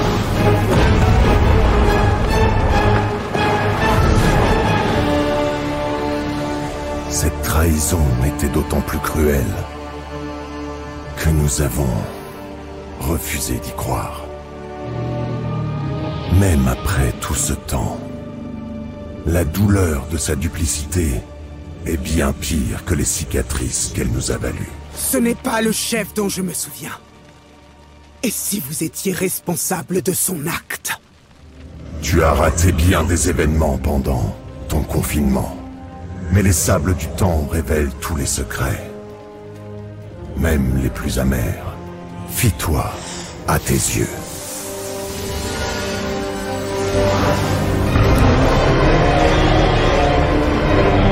Lorsque l'élite d'Azeroth a affronté Eldemort pour la dernière fois, il était consumé par une telle rage qu'il ne pouvait imaginer les sacrifices que nous accepterions de faire pour l'arrêter.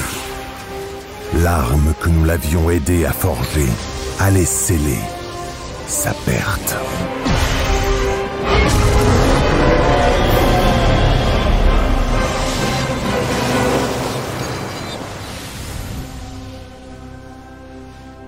Aurait-il pu en être autrement?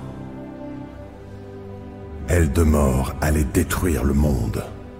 Pour l'arrêter, les autres aspects et moi avons renoncé à notre puissance, à notre immortalité, à notre veille sur Azeroth. Un juste retour des choses, il me semble.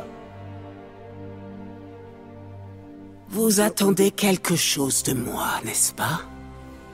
C'est mon don et mon fardeau d'arpenter les chemins du temps. Cependant, un moment crucial, mais longtemps resté inaccessible. Et toi seul peux m'y mener.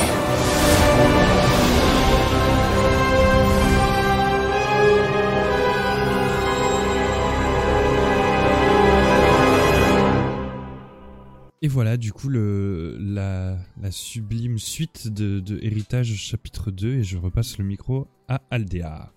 Eh bien oui, puisque dans le premier chapitre, nous avons vu donc euh, Nosdormu a montré à la commandante Ardental, une importante chef d'Actir, l'histoire du combat contre Galacronte, et ici, au chapitre 2, Nosdormu raconte un peu la suite, puisque c'est l'histoire de la trahison d'Eldemort et de sa mort. Neltarion désireux de pouvoir a utilisé cette promesse pour tromper les autres aspects qui étaient aveugles aux ténèbres qui l'entouraient. C'est donc l'histoire de l'âme des dragons. Une fois de plus, Nosdormu utilise les sables du temps pour montrer à Ardental une vision, cette fois de Valdraken, la capitale des îles draconiques, peu de temps après sa création par les aspects dragons. Nous comprenons que la Draktyr n'a apparemment jamais visité cette cité, peut-être qu'elle n'a même jamais quitté les confins interdits d'où elle vient. Nosdormu et Ardental sont cachés dans un coin alors qu'ils assistent à une scène. Il y a si longtemps, quand les aspects étaient encore ensemble. Ils sont proches, tandis que Neltarion se tient à l'écart de ses compagnons aspects, écoutant les chuchotements qui le corrompent. La source du chuchotement est probablement à chercher parmi les dieux très anciens. Officiellement, Azeroth en a été déclaré, a été déclaré libéré de ce dieu très ancien en particulier. Manim Barbe de Bronze a affirmé, après avoir vaincu Enzoth à la fin de Battle for Azeroth, que c'était terminé pour lui. L'histoire de Nosdormu se tourne ensuite vers la guerre des anciens, lorsque la Légion a tenté pour la première fois d'envahir Azeroth. En tant que gardien du monde, les aspects dragons ont naturellement joué un rôle important dans cette guerre. Neltarion a d'ailleurs mené ce combat. Cependant, les forces de la Légion étaient bien au-delà de tout ce que les aspects avaient affronté auparavant. Ils se sont retrouvés en difficulté. Neltarion est venu vers les autres aspects avec l'idée d'une arme. Bien qu'il ne la nomme pas, l'arme à laquelle Nosdormu fait référence s'appelle ici l'âme des dragons, un artefact d'une puissance incroyable. Pour créer cet artefact, Neltarion a utilisé son propre sang et de l'élémentium, un minerai entaché de la corruption des dieux très anciens, justement. Il a ensuite convaincu les autres aspects d'infuser leurs propres essences à l'intérieur de cet objet, ce qui rendra cet objet particulièrement puissant contre les vols draconiques eux-mêmes. Nosdormu décrit ensuite comment Neltarion, maintenant Eldemort, a trahi le reste des vols draconiques. Nous voyons à quel point les vols étaient tous totalement impuissants contre cette attaque, d'abord rejetés par Eldemort avec une grande force, puis tombant du ciel comme des météores brûlants. Nous ressentons le sentiment d'impuissance, de trahison des autres aspects. Ardental s'inquiète de ne pas reconnaître le chef qu'elle a connu et doute de la présentation des événements faits par Nosdormu, qui lui rappelle gentiment qu'elle a elle-même vu le général en qui elle avait confiance enfermer ses semblables Draktyr, ce qui pourrait être qualifié de trahison. Nous ne savons toujours pas pourquoi ils ont été emprisonnés par Neltarion, cependant. Nosdormu montre enfin à Ardental une autre scène importante, la chute d'Eldemort, et comment l'âme des dragons a été utilisée pour le vaincre. Nosdormu suggère qu'il n'avait pas d'autre choix. Eldemort aurait autrement détruit le monde, et c'est ainsi que les aspects ont perdu leur pouvoir. C'était le prix à payer. Ici, on se rend bien compte que Nosdormu raconte les événements euh, autour d'Eldemort, mais c'était probablement déjà le cas pour Galacron, comme on en a parlé tout à l'heure, à travers son propre prisme, sa propre vision des choses, mais il ne parle jamais des intentions d'Eldemort. Euh, pourquoi, d'après vous? Pour moi, pour préserver surtout euh, André Tal, puisque bah, elle se réveille après un, très long sommeil. Et surtout, je pense pour l'épargner au début, juste pour lui raconter ce qui s'est passé durant son sommeil, comme elle dit, de son confinement. On, s'y retrouve tous euh, dans cette citation. sauf que nous, c'est pas 10 000 ans. mais bref. et donc, je pense qu'il a été doucement pour raconter l'histoire complète de, son temps de sommeil, pour après lui amener les, les suppositions, enfin les, explications un peu plus dures à entendre, puisque c'était quand même une, une fervente euh, adepte de euh, Netarion, puisque c'était clairement, euh, pour, eux, Netarion c'était le chef suprême, c'était vraiment le haut commandant, c'est leur roi, littéralement leur général. Donc peut-être pour amener une sorte de douceur, pour pas trop la, choquer, pour euh, sans, pour pas, pour pas que elle prenne Nozorbib comme un. Comment dire Pas un traître, mais. Alors, le mot, je ne l'ai plus en tête, je l'ai mâché à l'instant. Comme un ennemi, comme une personne néfaste qui voudrait la manipuler, elle, après son non-sommeil.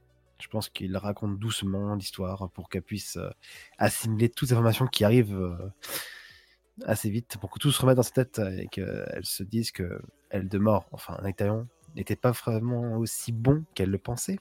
Je suis pas totalement d'accord avec toi. Je suis quand même euh, d'accord sur certains aspects, mais je pense que Nosdormu, justement, étant donné qu'il doit rester le plus neutre possible par rapport à son statut euh, d'aspect du temps, euh, il est bien conscient qu'il n'a pas toutes les cartes en main. Il le répète assez régulièrement que certaines parties du temps, on va dire, lui restent obscures et incompris. Et je pense que c'est à cause de ça qu'il garde des réserves sur les intentions de, de Neltarion, d'Eldemort, justement, parce qu'il n'en comprend pas peut-être pas tous les tous les choix, toutes les décisions, et au final toutes les actions. Et donc je pense qu'à cause de ça, il doit garder une certaine réserve, parce que il se questionne lui-même en fait. Et plutôt que d'orienter, comme euh, vous l'avez dit justement, euh, la, vision que pourrait avoir euh, Ardental, il préfère laisser planer ce doute, ne pas s'avancer sur les intentions et la laisser se faire ses propres choix en fait et ses propres euh, décisions sur la situation. Je compléterais juste ce que tu viens de dire, Virus, peut-être aussi parce que je, suis d'accord. J'avais pas ce point de vue-là et comme t'en, bah là, du coup, tu t'en parles et, ça, ça éclaircit un petit peu mon euh, ma tête. En fait, il faut il faut pas qu'il se il faut pas qu'il qu'il braque euh, Ardental parce que justement il, est en il y a un, un moment du temps qu'il a pas et s'il s'en fait une ennemie, elle lui montrera pas en fait. Euh, et il lui dit bien qu'elle- que il a besoin d'elle. Donc je pense que c'est aussi peut-être pour ça qu'il prend les pincettes. Mais en même temps, il raconte tous les points. Donc euh, voilà, sauf qu'il il va pas droit au but directement. Il montre d'abord la création de l'arme, pourquoi il y a eu ça. Enfin d'abord la menace, puis après pourquoi il y a eu ça. Et puis après la trahison, et après la, chute entre guillemets du, du général, quoi. Mais je pense qu'il prend des pincettes euh, pour, pour ce point-là, justement, parce qu'il a besoin d'elle pour avoir euh, le, bout manquant. Moi, je sais que j'ai un, un peu un souci avec Nosdormu, c'est que bah, il a un pouvoir très très fort, le fait de normalement tout voir, mais je sais pas, je ressens qu'il voit pas grand chose au final. Alors même si il y a sûre- sûrement une loi qui fait qu'il peut pas non plus intervenir pas tout le temps, mais c'est vrai qu'avec tout ce qui s'est passé dans l'histoire du, du jeu, il fait même pas un petit clin d'œil pour nous prévenir d'un truc ou quoi. Je trouve ça un peu de- dérangeant au final. Je trouve que Blizzard le traite peut-être un peu mal au final, peut-être plus ça. Ouais, mais en même temps, si on savait tout ce qui se passerait d'avance, tu vois, enfin, il y aurait plus de, il y aurait plus Oui, de- d'enjeux. Oui, Donc, euh, il y aurait plus de menaces, il y aurait plus d'enjeux. Enfin, voilà. Et puis peut-être, euh, on le sait, quand euh, Nosdormu a eu ses pouvoirs d'aspect, il a vu sa propre mort. On sait pas ce qui va, de quoi il, il va mourir et tout. Lui, il le sait. Donc, il, veut peut-être aussi, euh, tu vois, euh, retarder un peu l'échéance. Ou et puis, ben, il faut pas oublier qu'il y a le, côté sombre aussi de de Nosdormu euh, qui, qui est en lui. Donc, comme je dis, peut-être que s'il fait trop d'anomalies temporelles, ben, au bout d'un moment, il, se révélera en ce, côté sombre, quoi. Mais par contre, juste pour rajouter quelque chose sur Nosdormu, je trouve quand même que à un moment, sa voix, elle change dans la cinématique. Et je me suis dit, euh, là, euh, c'est pas le, c'est pas enfin, c'est Nosdormu qui parle, quoi. Il y a un moment où vraiment, il, euh, a une voix très rocailleuse et tout. Je me suis Hmm, est-ce que, est-ce que le deuxième petit personnage en lui ne n'essayerait pas de, prendre un peu le dessus? Mais c'est vrai que, alors, soit il est peut-être juste contrarié de comment lui répond Ardental, mais hmm, je pense qu'il n'y a pas que ça. Ouais, Peut-être que au final, Nosdormu, il peut voir les lignes temporelles qui sont liées à la cosmologie de, de l'ordre, mais peut-être que dès que le vide intervient dans un truc, peut-être que ça, il peut pas vraiment le voir, si je me dis. Alors, dès que c'est une autre cosmologie, peut-être qu'il est bloqué. Je sais pas ce que vous en pensez de ça. Ouais, c'est possible aussi, puisque son pouvoir vient des titans. Donc euh, c'est possible. Bon, bah si plus personne a, a quelque chose à ajouter, on va peut-être pouvoir passer sur l'héritage 3. Eh bien, allez, allons-y.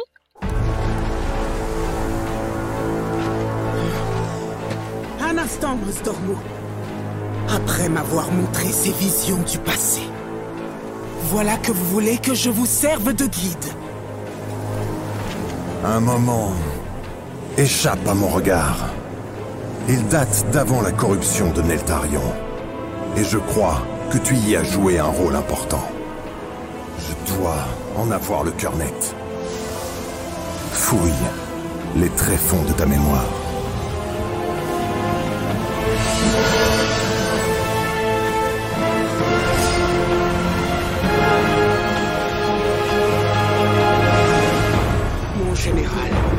Une bataille terrible.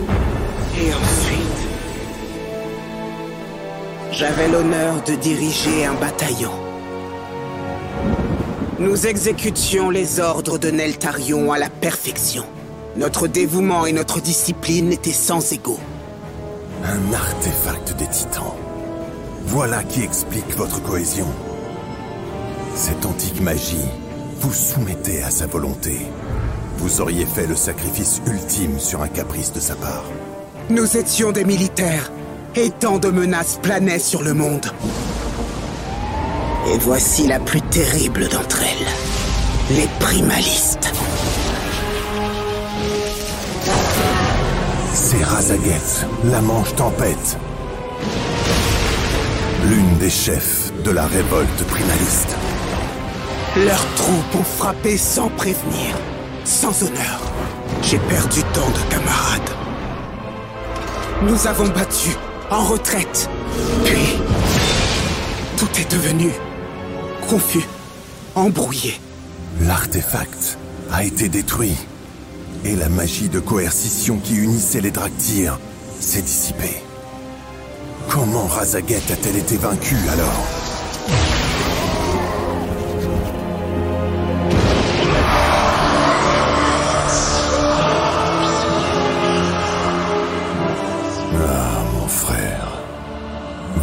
Ce que tu nous cachais. Le moment de ta chute. Dans ton désespoir, tu t'en es remis au mal le plus effroyable, au pouvoir des dieux très anciens.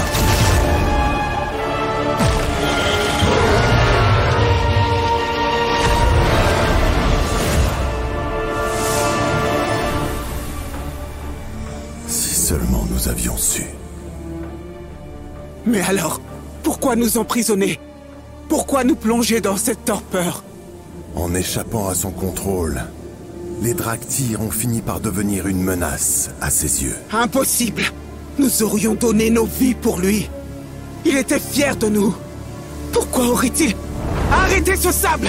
Je n'y vois rien Parce que vous vous refusez à voir. Et pourtant, c'est en confrontant le passé que vous transcendrez votre présent.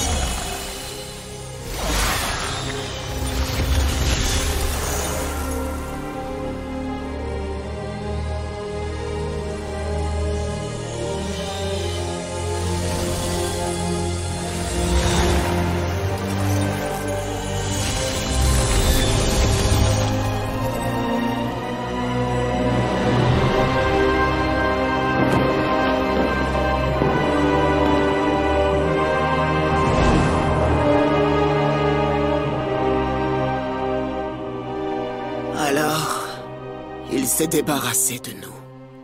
Il a oublié jusqu'à notre existence. Nous tuer aurait été moins cruel. Je suis navré, ma jeune amie. Il fallait découvrir la vérité. Mais ne désespère pas. Je pense à présent que Neltarion a agi ainsi, car il craignait surtout votre potentiel. Ce dont nous serions capables, une fois libres de son emprise. Et te voilà libre désormais. Ce monde a tant à offrir, et ton peuple aura un rôle à jouer dans les événements à venir. Vous avez parlé du retour d'une ancienne menace. Razaget et les primalistes. Voilà pourquoi notre sommeil a été interrompu. Il semblerait que Neltarion ait eu l'intention de vous utiliser un jour, mais il n'est plus là. Et c'est à vous de décider de votre chemin, de votre histoire. Mon histoire m'appartiendra.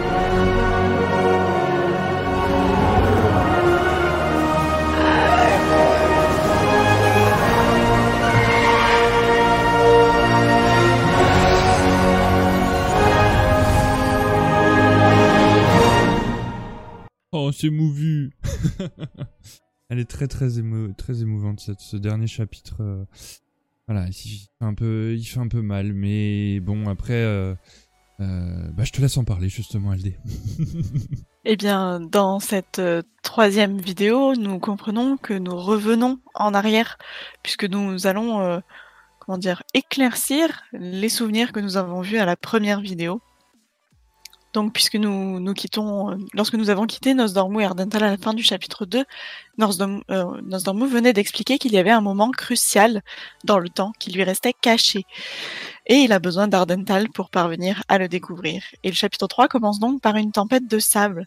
Alors que Nosdormu glisse facilement à travers, Ardental, en revanche, lutte désespérément contre la tempête.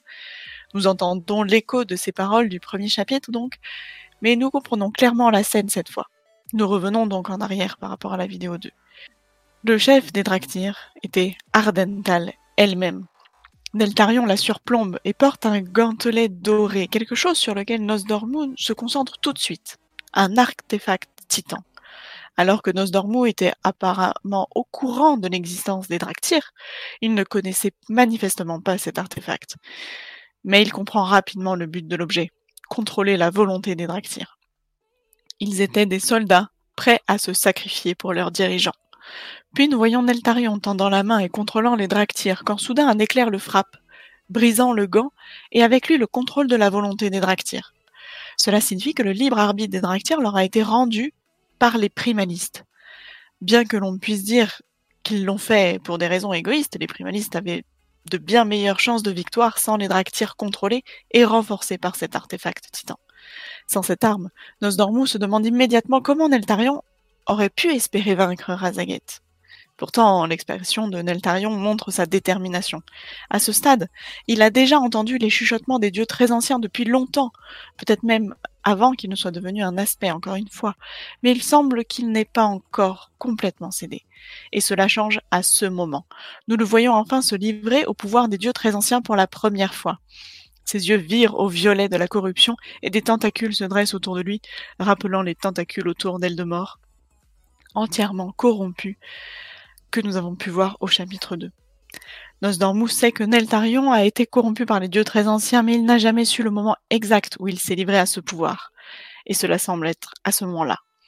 Neltarion utilise ce nouveau pouvoir pour ouvrir un portail du vide derrière Razaget qui se fait aspirer, totalement impuissante devant une telle puissance. Neltarion ne voulait pas que les Draktyr soient libres s'il ne pouvait pas les contrôler. Affligée, Ardental commence à s'opposer à Nosdormu. Elle croit en Eltarion. Elle lui était fidèle. Et la tempête devient de plus en plus violente. On comprend que ce qui cause cette tempête de sable, c'est un souvenir traumatisant pour Ardental, profondément enfoui par les sables du temps. La vision finit par nous apparaître. Nous apercevons des Draktyr gelés, alors que la magie des arcanes commence à les plonger dans leur stase. Nous assistons ici à la façon dont Neltarion, avec l'aide de Maligos, a endormi les Draktyr. C'est ainsi qu'Ardental est entré en stase, figé dans le temps, le bras tendu vers le général à qui elle confiait sa vie. Nosdormu refuse de nommer la menace ancienne. Razaket est indéniablement une menace à laquelle il faudra faire face, mais nous sommes plus convaincus que jamais qu'il fait référence à autre chose, quelque chose que lui seul sait que nous devrons affronter bientôt. Le court-métrage se termine sur Ardental surveillant la vue devant elle, la tour qui se dresse au-dessus du caveau dans lequel Razaget a été emprisonnée, alors qu'elle saisit l'ampleur de sa nouvelle mission auprès des siens, sortir les Draktyr de leur stase et leur raconter toute l'histoire. Donc nous découvrons dans cette vidéo enfin le sort euh, qui a été réservé aux Draktyr, qui a été scellé par Neltarion, aidé par Maligos. Euh, comment expliquer son, implication à Manigos Est-ce que vous saviez que Manigos et, Neltarion avaient été euh, proches à ce point-là, qu'ils avaient des secrets aussi gros, si l'on peut dire?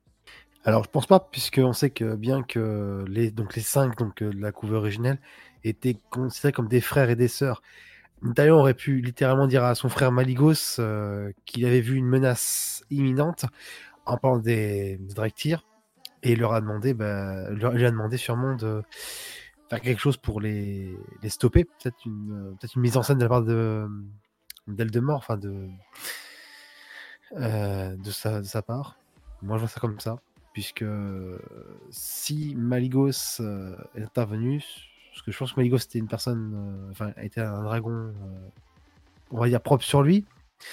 Je pense que sûrement, sûrement un- soit une manipulation ou alors euh, il a créé tout, toute pièce un scénario en rendant, en manipulant euh, Maligos pour lui dire top, ça c'est des ennemis pour nous, pour euh, nos, ennemis. Donc fais quelque chose, congèle-les. Non, moi je, je dirais. Enfin, euh, je suis pas d'accord dans le sens où tu dis que on, ne savait pas. Euh, après, il faut avoir lu les, romans et normalement, euh, tu, l'apprends dans le, les, romans sur le, la guerre des anciens, qu'il y a une très grande complicité entre euh, entre Neltarion et Maligos. Maligos est au courant de beaucoup de choses de la part de Neltarion. Alors peut-être pas de l'histoire de l'âme des dragons, mais euh, il est au courant de pas mal de choses. Cette complicité, ils l'ont depuis très longtemps. Je sais pas pourquoi, je sais pas euh, ce qu'il est vivement, mais euh, il, est, il est impliqué dans énormément de choses que, que fait euh, Neltarion, mais pas tout. Genre, euh, je doute que, que Maligos ait été au courant que Neltarion était sous le, le contrôle de, de nos hôtes, quoi. Bah justement, ouais, je j'allais dire là, la guerre des anciens, ça fait longtemps que je l'ai lu, et je me souvenais plus s'il y avait cette proximité qui était euh, montrée. Bon, justement, tu as pu répondre à cette question. Et, euh, dans la nouvelle là, avec Kyrion, il le reprécise que Meligos et Neltarion étaient très proches et qu'ils avaient su- qu'ils ont sûrement plein de secrets entre eux. Donc euh, je pense que voilà, c'est c'est confirmé et je pense que du coup, je pense que Neltarion avait besoin de la magie arcanique de Maligos pour les sceller. J'ai l'impression que c'est un peu les spécialistes, le vol bleu, pour euh, staser, sceller les gens. Ah bah je te, rejoins, rejoins là-dessus. Hein. C'est euh, to- totalement ça. De toute façon, Maligos c'est un, un intrigant depuis le départ. hein. Après, il est devenu complètement, euh, complètement fou quand, euh, quand son vol a été, littéralement massacré. Là, on l'apprend dans la guerre des anciens, euh, d'où je pense pas spoil quoi que ce soit en en, en parlant. Vous m'arrêtez hein, si, jamais euh, Crow, LD et Virus. T'inquiète, le Euh, radar à spoil est là. pendant, pendant la guerre des anciens, on apprend euh, une, une anomalie temporelle comme dans, dans euh, en fait il y a Krasus, Krasus qui est un, Oui. un membre du vol rouge, qui, qui remonte le temps et il embarque avec lui. euh, il me semble que c'est Ronin et euh, Broxigar Broxigar. et Broxigar, voilà. Et, euh, et c'est Krasus lui-même qui va, qui va, il va ouvrir une faille, euh, une faille dimensionnelle et y cacher euh, une partie du vol bleu pour les, protéger de, euh, de ce qu'il ne veut pas nommer de toute façon parce qu'il veut pas expliquer pourquoi il fait ça, mais lui il sait très bien pourquoi il fait ça. Et, comment dire, bah, Maligos perd la quasi-totalité de son vol et devient complètement fou. Et à partir de là, il va, faire des choses vraiment insensées. Et, et je, je pense qu'à ce moment-là, il est, il va aider encore plus euh, euh, Neltarion dans, dans sa folie, sans forcément le savoir, mais euh, il suffit après de, de, de voir ce qu'il a fait. Maligos, il a simplement la guerre contre le vol rouge. Simplement ce, ce truc-là, c'est une folie. C'est une folie. Euh, on ne sait pas pourquoi il fait ça on l'apprend pas vraiment.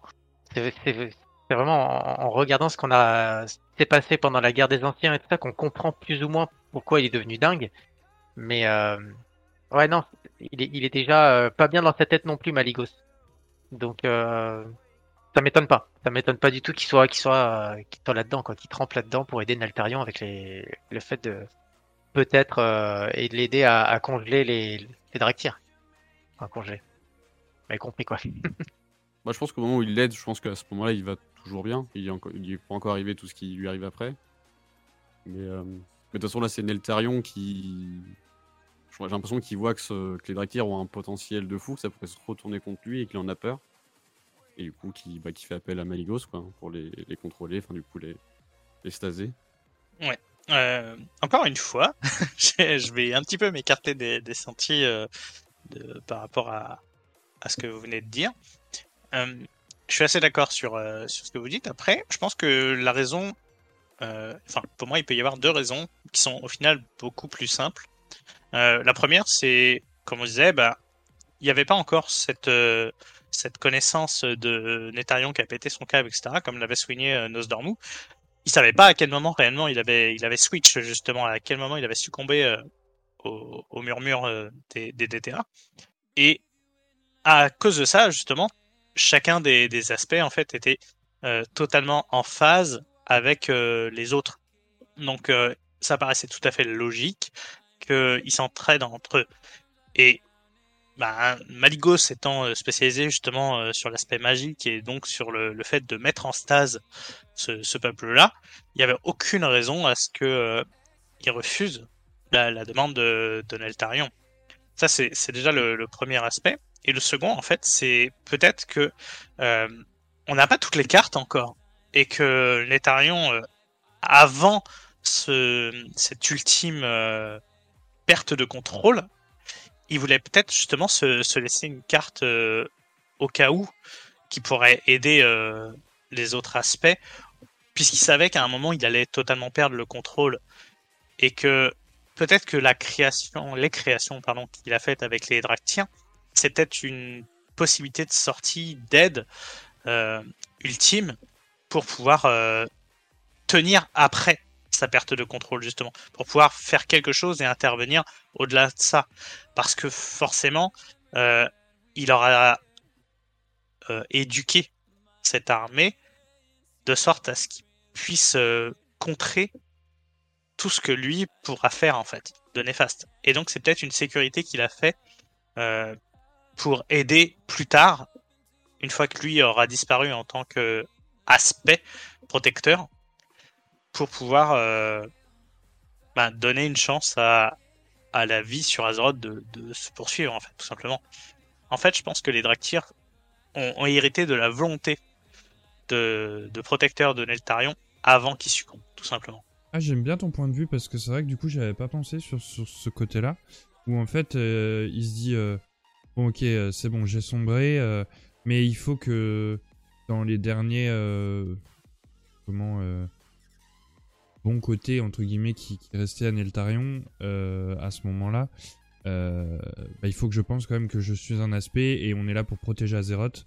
Donc je vais pas les tuer, mais je vais juste les les mettre en stase pour qu'ils puissent euh, eux aussi avoir euh, euh, au moment de leur réveil leur heure de gloire quoi en fait. C'est un peu dans le sens là. C'est vrai que j'avais pas pensé.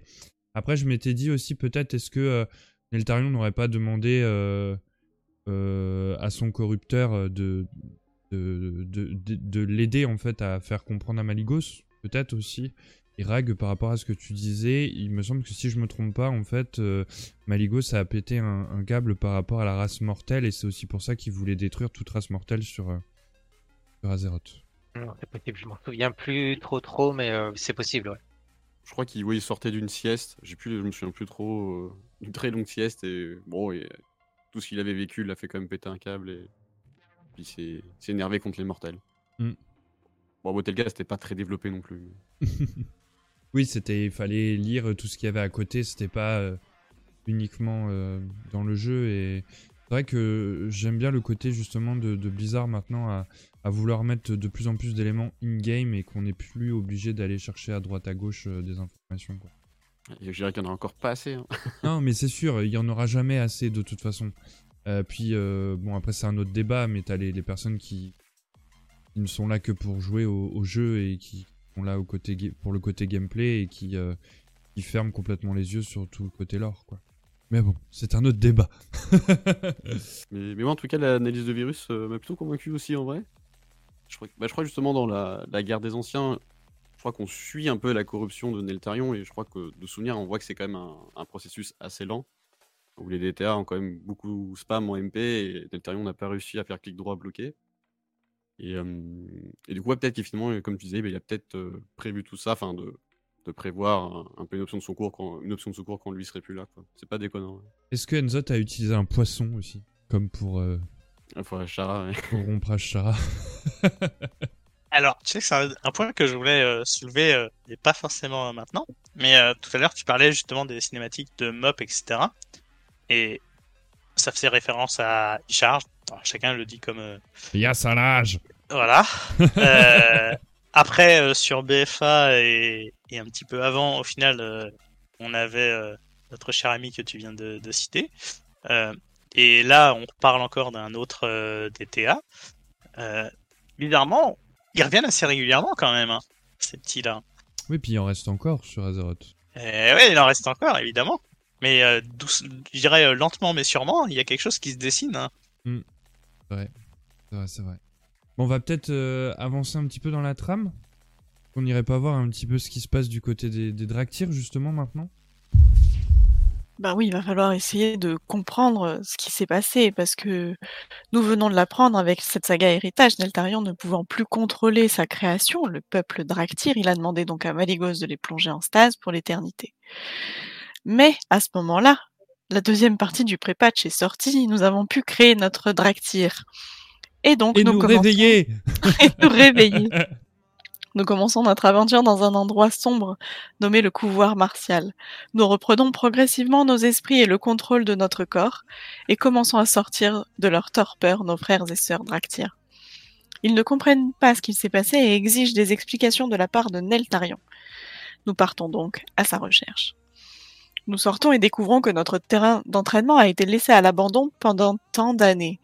Cependant, un fanal canalisant un rayon bleu est actif.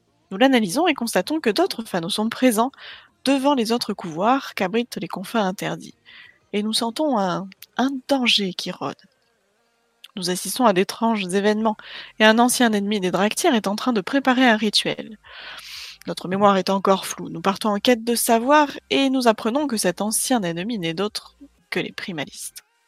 Nous nous préoccupons du rituel en cours. Un tauren chaman nommé Kurog Totem Sinistre nous ricane au nez et proclame que la tempête approche. Merci, ça c'était bien. Nous apercevons deux dragons noirs voler au-dessus de nos têtes, mais nous n'y portons pas attention. Nous allons à la rencontre du squamandant des écailles d'ébène qui est furieux de tout ce désordre et veut des explications de Neltarion lui-même. Nous lui faisons comprendre que les réponses doivent attendre et qu'il faut protéger leur territoire car une menace approche à très grands pas. Nous suivons donc les troupes de Kurog et remarquons la présence de deux dragons du vol noir, Irion et Ebician. Les commandants Draktyr leur demandent pourquoi Neltarion est absent. Les deux dragons s'étonnent un peu de cette question et bottent en touche.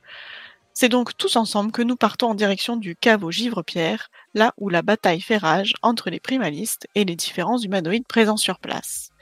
Et là, une cinématique se lance.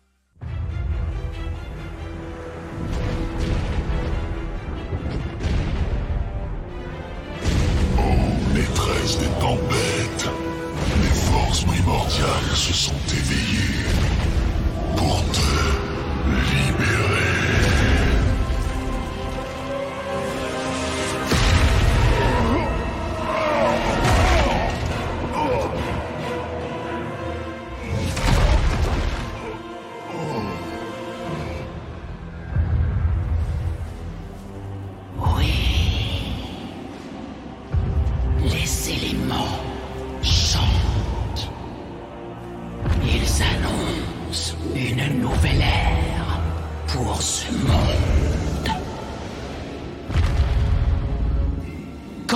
Des autres? Nous savons où ils sont emprisonnés, mange tempête. Leurs liens ne tarderont pas à céder. Ah, mais que vois-je? La progéniture de Neltarion. J'ai senti sa mort ébranler le monde entier. Et je m'en suis délecté. Entends-tu partager son funeste destin? Je souhaitais devenir celui qu'il devait être. Celui qu'il aurait dû devenir. Toi, tu ne comprends rien au destin du peuple draconique. Mais cela viendra. Va Dis-leur que nous purgerons ce monde de la corruption des titans. Que la tempête annonce notre retour. Et voilà le retour des primalistes. Donc je vais reprendre euh, la petite description euh, euh, audio de, cette cinématique. Il est donc trop tard. Kurog est en train de briser le sceau qui retient la maîtresse des tempêtes. Irion tente de l'arrêter mais en vain. Kurog parvient à briser le sceau avant qu'Irion ne puisse l'atteindre. La porte vole en éclats et Irion se trouve frappé en plein vol par un fragment de celui-ci. Une épaisse fumée noire vient obscurcir l'entrée du caveau et une voix menaçante retentit. C'est à cet instant que Razaget, la mange tempête, est libérée. Elle demande où sont ses frères et sœurs. Kurog lui répond qu'ils sont encore emprisonnés, mais qu'ils connaissent leur localisation. Razaget remarque la présence d'Irion, qui lui fait savoir qu'elle s'est délectée de la mort de Neltarion et qu'elle souhaite purger la corruption des titans. Et oui, un énorme élémentaire de terre nous poursuit maintenant, mais nous parvenons à semer cette tempête, et nous allons retrouver Irion et Ebissian tous deux affaiblis. Les Draktyrs présents sur place exigent des explications suite à la révélation que vient de leur apprendre Azaget. Neltarion est mort, et Irion leur raconte donc brièvement l'histoire de leur créateur. Ils n'en reviennent pas. Peu de temps après, Nosdormu fait son entrée et constate la libération de Razaget et la présence des Draktyrs. La manche tempête lui demande de porter un message aux autres aspects, que la tempête arrive, et puis se volatilise. Nosdormu nous demande de ne pas rester sur les confins interdits, car la tempête est trop violente. De notre côté, nous retournons voir Irion qui nous dit que nous partons pour Hurlevent, accompagné d'Azuratel pour rejoindre l'Alliance, et Bissian part pour Orgrimmar, avec un autre commandant rejoindre la Horde. Une fois Hurlevent en ligne de mire pour les allianceux, Irion nous dit que nous serons accueillis à bras ouverts, car il est un ami du roi actuel, bien qu'il soit absent pour le moment. La garde d'Hurlevent et Mathias Shaw sont présents à l'entrée de la cité et demandent des explications à Irion sur sa présence. Shaw nous accorde le droit de séjour, mais il nous garde à l'œil. Euh, côté Horde, ça se passe à peu près de la même façon. L'accueil est beaucoup plus chaleureux et Bissian n'a jamais eu de problème avec euh, le conseil de la Horde. Ici, euh, je reviens sur les totems sinistres, les taurennes totems sinistres, qui sont les acteurs directs de la libération de Razaget, surtout Kurog, qu'on a déjà croisé un peu plus tôt. Mais est-ce qu'ils ont profité de l'ouverture des îles? Ou est-ce qu'ils l'auraient provoqué? Dans quel sens vous pensez que ça a marché et quel serait leur intérêt à faire tout ça, à libérer les primanistes et Razaget en particulier? Alors pour moi, soit, alors vu comment Kurog est dans la cinématique, euh, il maîtrise donc la foudre, donc moi je me demande si Kurog n'aurait pas été appelé à distance euh, par Razaget. C'est idiot, mais bon, euh, ça me fait penser à ça, puisqu'on le voit avec une énergie assez astronomique pour un si petit, on va dire, totem sinistre. Donc je me demande si Razaget ne l'aurait pas appelé, comme l'a fait les anciens sur Netarion. Et l'intérêt, ben, surtout, la, puissance, puisqu'ils vont libérer une entité qui a pu, à l'époque, poser problème à Netarion. Razaget et d'autres et d'autres. Et je trouve que c'est malin de leur part si eux pensent contrôler ces entités primanistes c'est malin, mais à la fois dangereux. Donc on verra ce que donnera la suite, mais je sens qu'il se régale. Mais je le vois comme un serviteur. Euh, quand il, ouvre, euh, quand il détruit la porte qui protège, qui donc empêche Razagat de sortir, on sent une certaine euh, domination, une certaine, je sais plus s'il dit maîtresse ou une, une comme ça. Donc une sorte, il est, on sent que c'est pas lui le, l'acteur majeur. On sent qu'il a été manipulé ou qu'il est qu'il a un 50-50 euh, de la puissance. Euh, voilà. Maîtresse des tempêtes. Je suis assez d'accord avec toi. Au final, vu comme on sait que Kurok c'est un chaman, qu'au final les proto-dragons, enfin dans les dragons dans leur ancienne, euh, avant qu'ils soient des aspects, c'était aussi des élémentaires au final, hein, je crois. Donc ça se peut que quand les îlots dragons bah, se réouvrent, apparaissent bah, du coup, il ressent une énergie, il se fait appeler, ouais, effectivement. Et comme on disait tout à l'heure, euh, les totems sinistres, vont rechercher de la puissance pour un peu leur, indépendance, etc. Donc, euh, je ça correspond pas trop mal. Ouais. Je vais rester sur ça aussi. Je pense que c'est euh, une histoire de, recherche de puissance à fond et, bon, bah, il y a toujours des, gens qui pêchent par orgueil en disant on va pouvoir contrôler ceci et cela, mais est-ce qu'ils vont réussir à contrôler bah, euh, voilà quoi. Après, euh, je sais pas si c'est eux qui ont qui ont provoqué tout ça ou ou s'ils en profitent quoi. Je pense que c'est un mélange des deux en fait. Euh, tout comme on a eu tout à l'heure lorsqu'on parlait de la nouvelle d'Irion, les aspects qui ont, ressenti la réouverture des, des, îles, justement, a permis peut-être cette communication qui peut, euh, qui peut avoir justement appelé euh, les, les, les torrents de Totem Sinistre justement pour venir libérer euh, Razaget quoi. Et, et Kurog, je pense, a reçu un message aussi, peut-être par les éléments, de, de venir libérer euh, Razaget justement. À mon avis, c'est c'est un peu euh, un, un enchaînement très rapide euh, entre la réouverture et euh, la libération de, de la maîtresse des tempêtes par, euh, par Kurog et les totems euh, sinistres. Et leur intérêt, c'est comme on l'a dit tout à l'heure, c'est ils se, ils se veulent serviteurs actuellement et ils espèrent euh, un retour par un gain de puissance, tout simplement. C'est vrai qu'on n'a pas beaucoup de background sur ces primalistes. Part que du coup, quand on fait la suite de quête des Draktyr, on sait que ils sont renforcés par les, forces élémentaires, les- les puissances élémentaires.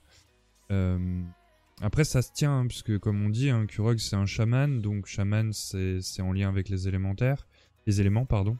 Euh, donc peut-être que euh, il a reçu un message des éléments qui devaient libérer la maîtresse des tempêtes et pas que, hein, parce que de ce que de ce que comment on comprend, Azaget a aussi des frères et sœurs, donc peut-être un petit peu comme euh, comment euh, peut-être qu'ils avaient un petit peu la même euh, cohésion que, les aspects, mais que juste ils se sont pas fait remarquer par par Tyr euh, et, les titans pour, pour évoluer. Et puis de toute façon, ils l'ont rejeté, je crois, de mémoire même, je crois qu'ils l'ont rejeté, cette, ce pouvoir.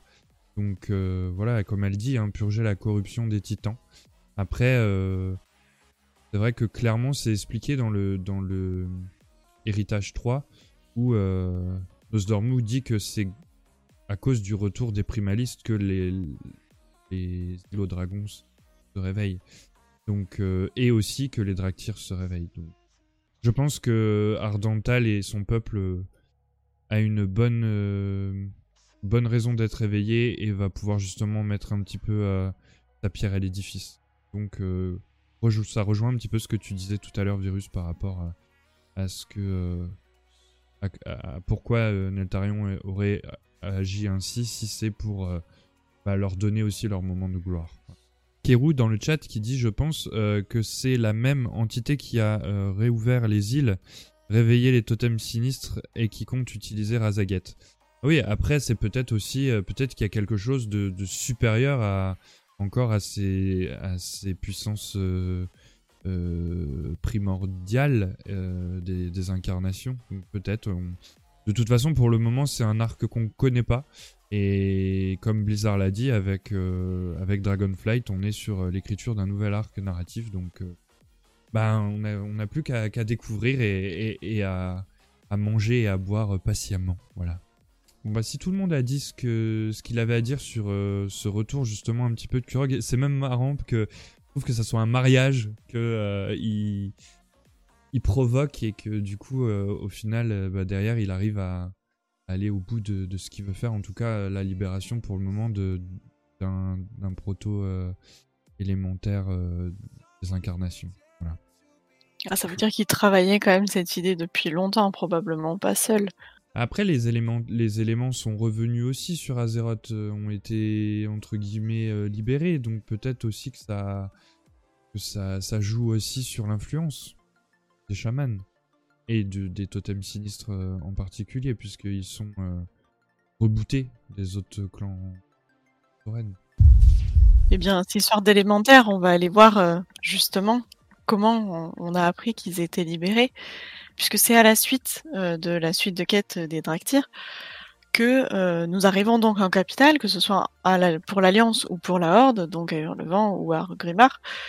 La seule différence, c'est que côté Alliance, c'est Irion qui parle, et côté Horde, c'est Ebyssian, mais euh, sinon, les, suites de quêtes sont similaires. Donc en capitale, Irion nous contacte. J'ai une formidable nouvelle, mon ami. Les îles aux dragons s'éveillent. Mon peuple a quitté ces terres endormies à l'aube de la fracture, mais aujourd'hui, nous entendons enfin l'appel de notre foyer. Les îles regorgent de merveilles, mais aussi de dangers. Nous aurons besoin du soutien des armées mortelles pour reprendre notre héritage. Retrouvez-moi à Hurlevent. Je dois y présenter l'invitation des aspects à l'Alliance. Nous rejoignons donc le donjon d'Hurlevent, où Irion, le prince noir, est accompagné de Turalion, le seigneur commandant des armées de l'Alliance, Toby Bourbon de l'expédition du Dracaret et le squamandant Azuratel de la garde d'Obsidienne. Irion nous informe que les aspects nous ont également invités. Il vient de rencontrer le seigneur commandant Turalion et ses alliés qui ont accepté déjà l'invitation des aspects sur les îlots dragons. Il veut s'assurer que nous les accompagnerons. Vous avez certainement remarqué que quelques visages inconnus se sont rassemblés ici. Ces êtres dotés d'ailes se nomment les Draktyr, et ils ne me connaissent pas depuis longtemps, mais ce sont déjà de grands admirateurs. Puis Irion demande à nous parler en privé. Je viens d'informer le seigneur commandant Turalion au sujet des derniers événements et lui a transmis l'invitation des aspects sur les îlots dragons. Il ne nous reste plus que quelques détails à régler. À ce moment-là, il y a une cinématique qui s'enclenche où on voit euh, tout simplement Turalion qui sait qu'il doit engager les races mortelles dans ce nouveau conflit. Les Draktyr ne pourront pas l'affronter seuls. Mais Irion demande que les conflits entre les factions ne polluent pas cette expédition. Turalion accepte et convie la Ligue des explorateurs pour diriger ce voyage. Le Draktyr présent précise que ces terres natales ne sont pas des terres à conquérir et qu'une confiance doit s'installer entre tous les membres de l'équipage. Donc première petite pause ici, cette demande particulière d'Irion de mettre de côté l'animosité entre les factions, sans rien dire des événements si dangereux au final qui se produisent sur les îlots dragons, est-elle une technique pour s'assurer de l'adhésion de Turalion Ou Irion aurait-il un doute quant à leur envie d'aider? Je dirais pas un doute. Je pense que la, la la guéguerre entre l'Alliance et, et la Horde est assez euh, bien connue, même des dragons. Et euh, bah, il veut pas, veut pas porter ce conflit sur euh, bah, dans son foyer en fait. Et il me semble même que c'est euh, Alexstrasza qui demande expressément que euh, justement on porte pas le, conflit entre les entre les deux à entre les deux factions quoi. Et qui ne doit pas porter sur les îles dragons pardon. Donc non, je pense pas que c'est que tu sois dans un dans une idée de euh, comment dire, euh, euh, mince, j'arrive pas à retrouver mes mots. ouais, non, les, races mortelles n'ont pas de doute à, vouloir aider les, dragons euh, et tout ça, mais ouais, ils veulent pas qu'il y, ait- la guerre là-bas, comme, ils ont pu l'apporter par exemple en Pandarie. Quand l'Alliance et la Horde sont arrivés en Pandarie, ce qu'ils ont fait, ils ont commencé à se taper dessus avec tout le monde et tout ça, et ils ont, déclenché des trucs, ils ont foutu la merde, quoi, tout simplement en Pandarie. Donc ils veulent pas que ça se reproduise sur les îles aux dragons. Il connaît tellement bien les races humaines que il préfère mettre les choses au clair dès le départ. Bah, Je pense que surtout Irion se sent responsable un petit peu de ce que tu dis, ce qui s'est passé en Pandarie, parce que c'est à, grâce, enfin, c'est à cause de lui que l'Alliance et la Horde se sont autant euh, mis sur la tronche entre guillemets, puisqu'il voulait, euh, il voulait du temps de cette extension, euh, ben, savoir qui aurait, enfin, entre l'Alliance et la Horde, qui avait la meilleure place pour protéger Azeroth.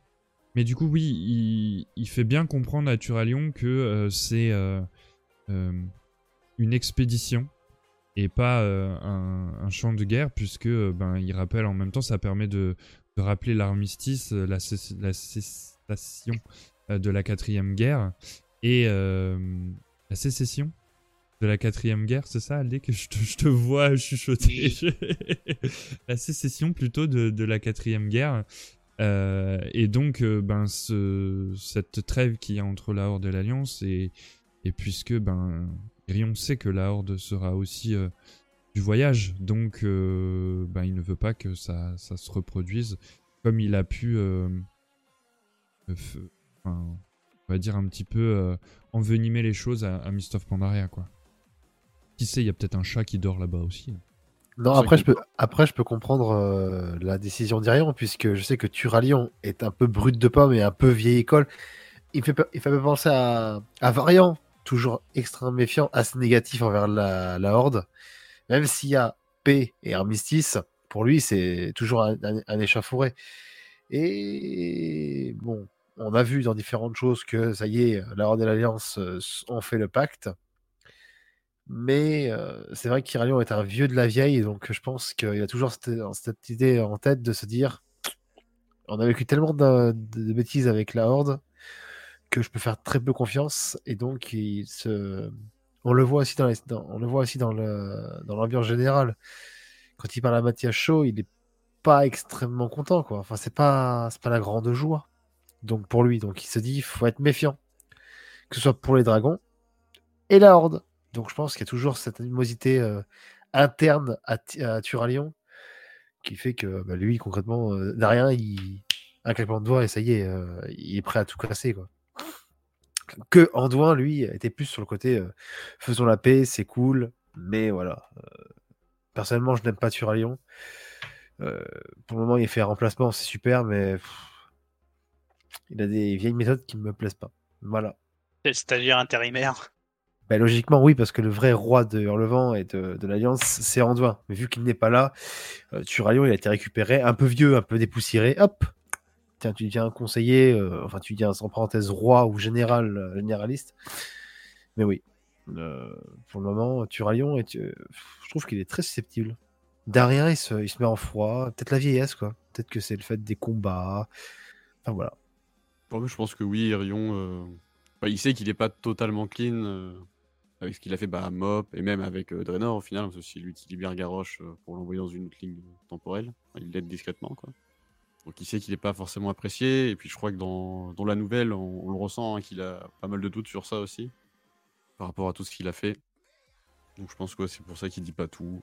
Par contre, on en parle du, du titre de Turalion, quoi, seigneur commandant euh, des forces de l'Alliance Turalion. Euh, ça va aller, oui.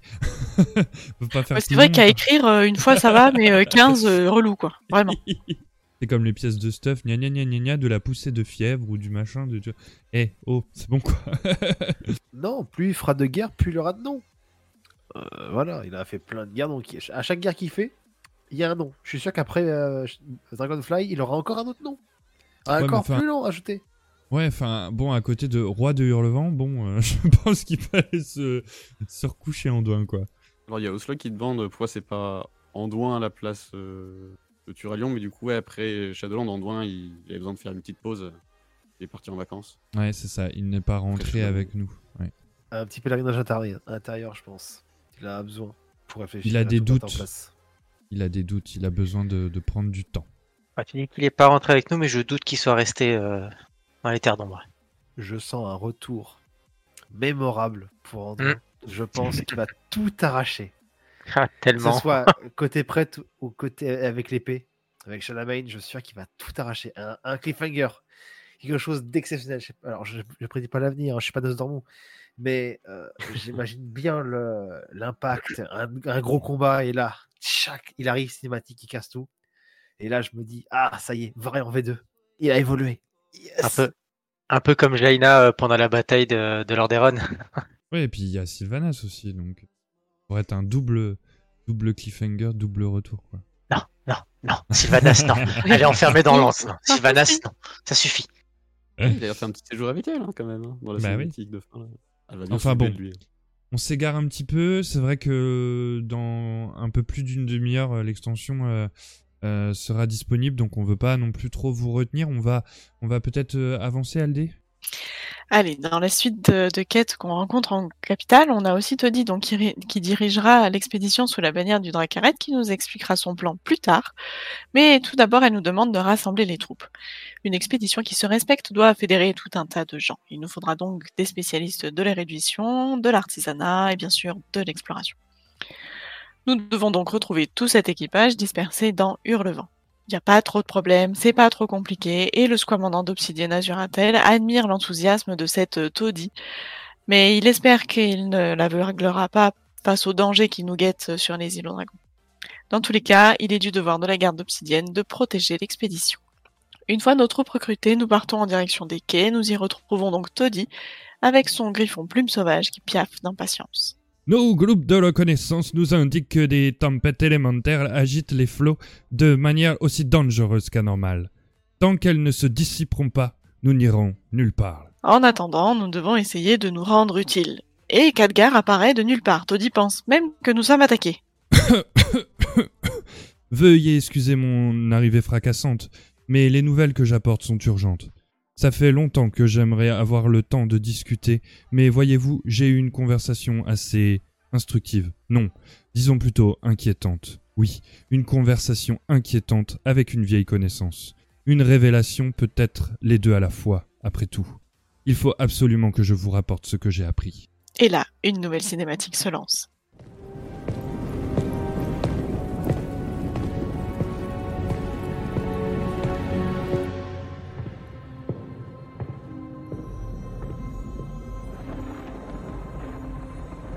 Je ne pensais pas déjà vous revoir, mon ami.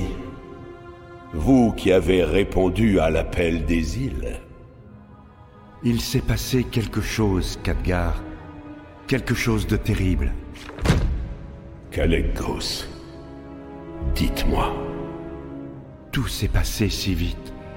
Et Irion, lui qui est si jeune et qui est si téméraire, a bien essayé de s'interposer. Mais il était trop tard. La tempête avait déjà été déchaînée.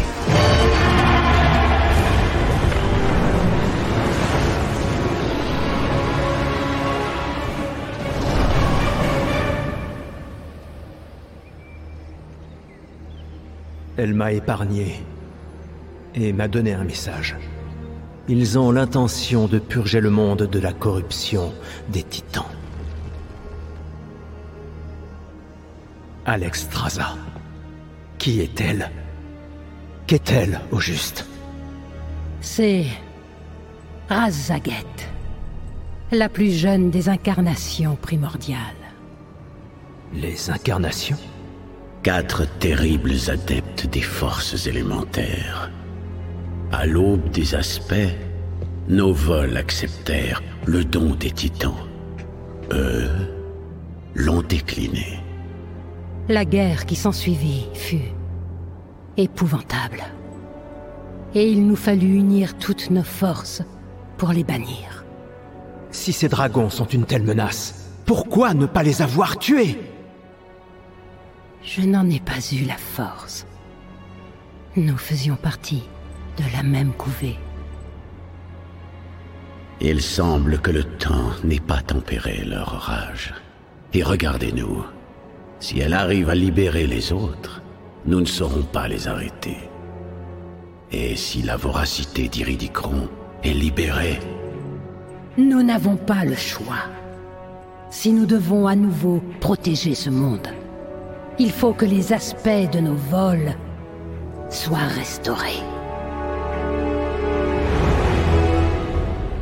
Notre reine est déterminée, Khadgar. Mais nous venons à peine de commencer à nous redécouvrir. Et j'ai peur que sans aide, nous n'ayons jamais l'occasion de voir notre peuple s'épanouir.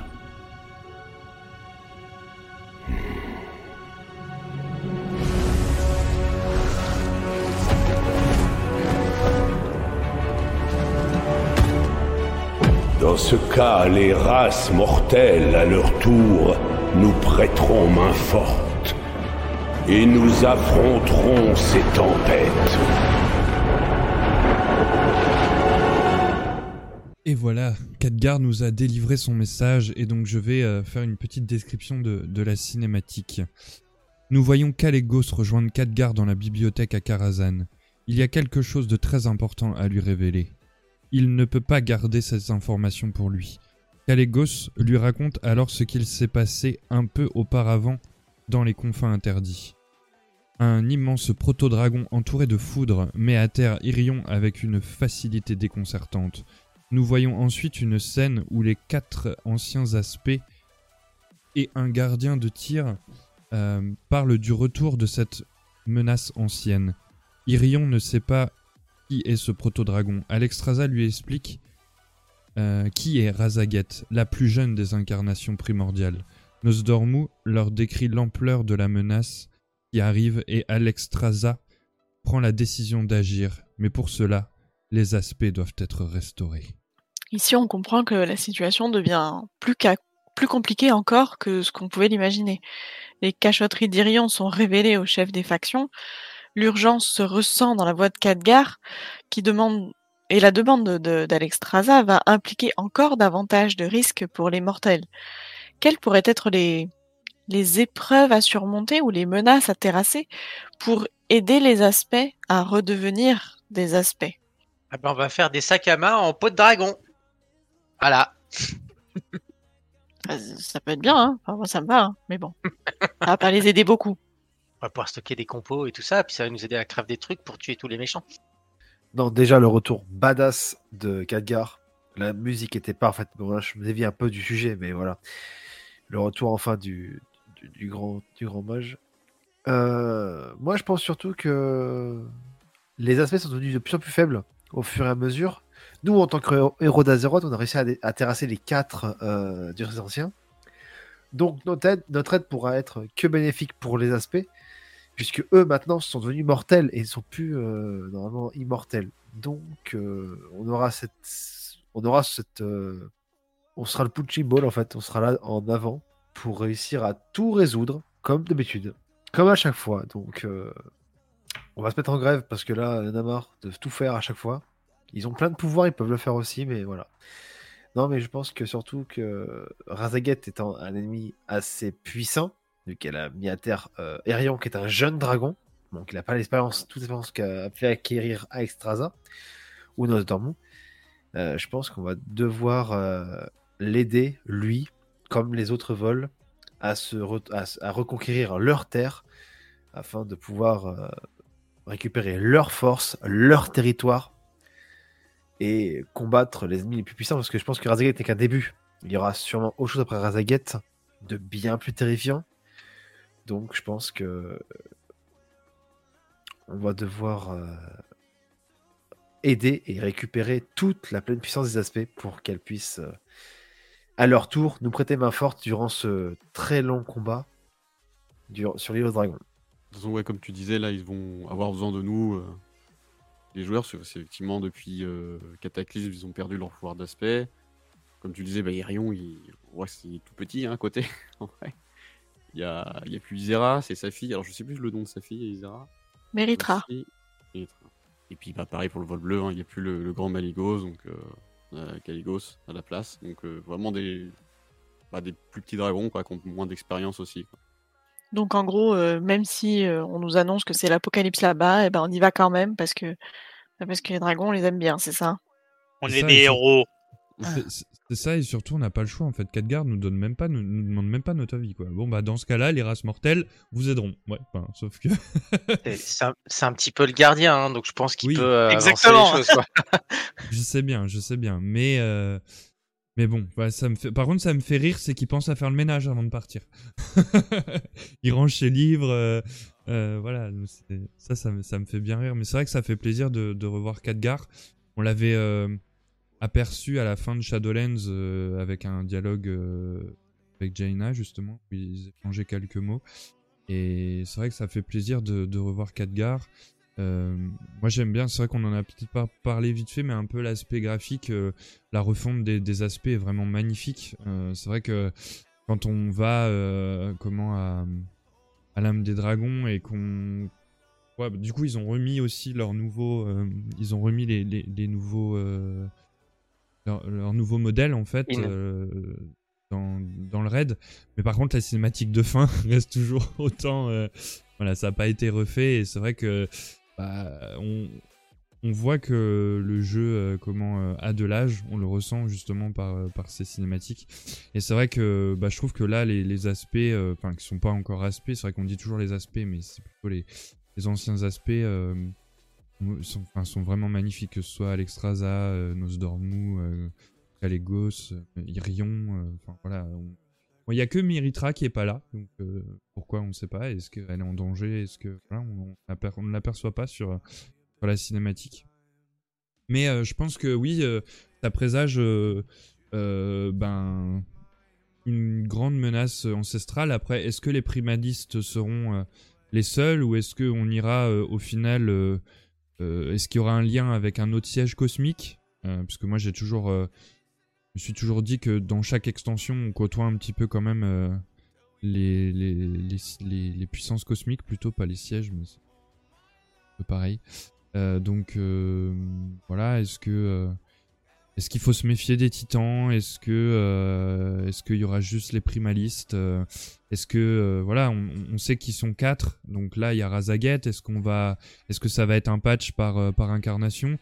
Et puis on a encore un gros point d'interrogation, c'est Iridicron. Est-ce que c'est est-ce que c'est un un primaliste? Est-ce que c'est un des frères et sœurs de, de Razaget ou est-ce que c'est au-dessus? Voilà, tout ça. J'ai tapé Iridicron sur internet, il y a absolument rien. Donc euh, bon. Bah, Ah bah. on Pour réagir à ça, pour moi, Iridicron, ce serait, ce serait peut-être un descendant de Galacron. Oui, bah surtout la voracité d'Iridicron. Tu vois, moi c'est Mm. ça qui me fait. Que- ouais. Voilà, qui me fait tiquer. qui m'a qui me fait tiquer Ah, aussi. tout ouais. comme Irion est le descendant euh, de Nétarion, euh, peut-être euh, qu'Iridicron est le descendant de Galacron. Ou peut-être celui qui a permis euh, à Galacron justement de, de, de- enfin, lui aurait euh, fait un sort entre guillemets pour qu'il ait cette fin insatiable et qu'il grossisse, grossisse, grossisse, grossisse. Peut-être qu'on aura aussi cette euh, euh, ce point de vue-là dans l'extension. Est-ce qu'il y aura un retour de Galacron j'avais vu une de tes, tu peux peut-être en parler vite fait, Doubo, une de tes vidéos où tu essayais justement un petit peu de spéculer sur, les différentes menaces que pourrait avoir Dragonflight. Euh, ouais, alors ça, ça date ça, mais euh, je crois que je disais, bah, Galacron, c'est qu'on savait toujours pas, entre guillemets, à l'époque, euh, comment il était devenu comme ça, Galacron, à, à avoir cette faim, à avoir tout mangé. Ses congénères surtout. Et, euh, et après, il y avait un truc aussi avec, avec Murozonde, avec la fin des temps, où à la Mm. fin, on le tue, il accuse Amentul d'un. d'un- Alors je sais plus ce qu'il dit exactement comme phrase, mais il accuse Amentul de, de quelque chose. Ouais. Parce que la fin des temps, ça serait pas le pire à venir, il, y aurait, il pourrait y avoir autre chose. Donc effectivement, les titans n'ont pas l'air non plus si, euh, si gentils. Et puis depuis un moment d'en haut, on comprend que, bah, notamment avec la lumière, que bah, ce qui nous paraissait gentil en, force cosmique ne l'est pas forcément. Et n'oublions Pas pas, que Algalon euh, voulait, enfin, voulait nettoyer la planète aussi. Quoi. Oui, après, euh, je pense que c'est pas vraiment. euh, En fait, ils ont un but, un devoir ici fixe, tu vois. Je pense que c'est pas vraiment gentil, Oui, oui. méchant, c'est comme la Horde de l'Alliance. C'est que, bah, ils ont leur propre. euh, Je pense qu'ils ont quand même leur propre euh, libre arbitre et que, du coup, bah, ils doivent prendre des décisions. Ils ont des, des, des règles à suivre et, ben, peut-être que. Ce qui fait que, bah, des fois, ça, ça, ça, ça pend un peu dans ce qu'on dit, un peu le, le, le- le méchant ou, ou le bon. Mais je pense qu'en vrai, ils sont ils sont guidés et après ils doivent prendre des choix peut-être euh, assez drastiques suivant les situations auxquelles ils sont confrontés quoi. Ouais, bah c'est ça, c'est qu'au final, il n'y a pas que du blanc et du noir, que des gentils méchants, il y a du gris. Oui. Effectivement, il y a, ils ont des objectifs et bah si on, on s'aligne dans leurs objectifs, tout va bien, mais peut-être pas si on s'aligne pas avec eux. Quoi. Hmm. Ok. Bon bah du coup euh, je te laisse reprendre euh, Aldé. Eh bien, c'est parti. Euh, Khadgar, à la suite de cette cinématique, euh, tente d'être pragmatique dans son discours envers nous. Razaget n'a pas perdu une seconde pour former ses armées de primalistes. Le Kirin Tor a, a détecté de gigantesques tempêtes à différents points stratégiques de Kalimdor et des royaumes de l'Est. Les primalistes déchaînent la puissance des éléments pour se renforcer. Les armées ennemies semblent avoir pour but de semer le chaos non seulement sur les îles draconiques, mais aussi sur le territoire de l'Alliance et de la Horde. Nous devons débusquer notre adversaire et étudier ses méthodes avant qu'il ne soit trop tard. Nous comprenons ici que nous devons donc affronter les tempêtes primordiales. Nous tentons le tout pour le tout et trouvons un objet magique sur un des élémentaires, mais Khadgar lui-même ne le reconnaît pas. Juste un point côté Horde, l'histoire est exactement similaire, comme je le disais au début, c'est simplement Ibician et non Irion qui va à Orgrimmar prévenir le conseil de l'arrivée de cette menace et Khadgar intervient de la même façon, tout ça, tout ça. Donc la menace était jusque-là euh, contenue aux îles aux dragons, c'est ce qu'on croyait en tout cas, mais apparemment les élémentaires, et non pas les proto-dragons, attaquent Kalimdor et les royaumes de l'Est. Que viennent-ils chercher aussi loin? Une très bonne question. Et ben voilà, merci, on va passer à la suite du coup. Non, moi je pense que le lien, il faut le chercher peut-être avec les totems sinistres et Kurog, justement, puisqu'ils viennent d'Azeroth. Et donc c'est peut-être aussi ce qui permet euh, l'invasion sur, euh, sur, euh, ben, sur le continent d'Azeroth, quoi. Enfin, autre, euh, aille- ailleurs que les îles aux dragons, puisque maintenant, de toute façon, Razaget est libérée et donc euh, elle peut étendre euh, son sa domination, enfin je vais pas dire domination, mais ça étendre son, son pouvoir en dehors des îles de Influence. dragon, quoi. Mm. Il faut pas oublier que c'est des élémentaires, ils peuvent créer des portails, se téléporter, enfin voilà, ils, ils peuvent voyager aussi, donc bah, ils ont peut-être juste simplement reçu l'ordre euh, d'envahir et que du coup, bah, ils agissent, quoi. Je pense surtout qu'ils, vu qu'ils étaient contenus par, euh, le sommeil, euh, ils pouvaient juste pas jusque-là, tout simplement. Donc maintenant qu'ils sont libérés, ça leur permet bah, d'attaquer un peu partout, quoi. Parce que c'est vrai que tous les élémentaires qu'on a pu connaître euh, jusque-là dans l'histoire de WoW, ils attaquaient partout. Mais eux, euh, bah, ils étaient piégés depuis euh, des temps euh, ancestraux, donc euh, ils avaient juste pas la possibilité. C'est juste que maintenant ils se lâchent, quoi. Ouais, je suis plutôt d'accord avec ça aussi. Je me pose une question. Je sais pas si, si du coup vous aurez la réponse, mais là justement, Razagat, la, la manche tempête, enfin, par rapport à un seigneur élémentaire, euh, qu'est-ce qu'elle vaut? Enfin, je veux dire, euh, on voit qu'elle commande du coup d'autres éléments, qu'elle peut fournir des pouvoirs élémentaires d'autres euh, à d'autres personnes. Est-ce qu'elle a signé un contrat avec le seigneur élémentaire C'était quoi C'est Alakir, le seigneur élémentaire d'ailleurs? Je sais plus le, le nom. Lequel Et, euh, Le seigneur élémentaire de tempête, du coup? Ouais, Alakir. Ouais, Alakir.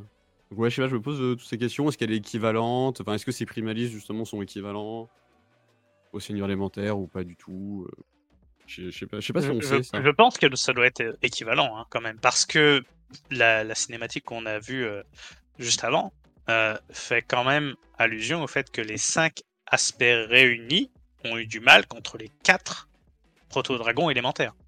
Ouais. Donc je pense que oui, ils ont quand même une puissance euh, démesurée et, et à mon avis, oui, ils sont, ils sont tout aussi puissants que, que les seigneurs élémentaires parce qu'ils ont quand même cette capacité à, à mettre le, le monde d'Azeroth en, danger juste par leur existence en fait.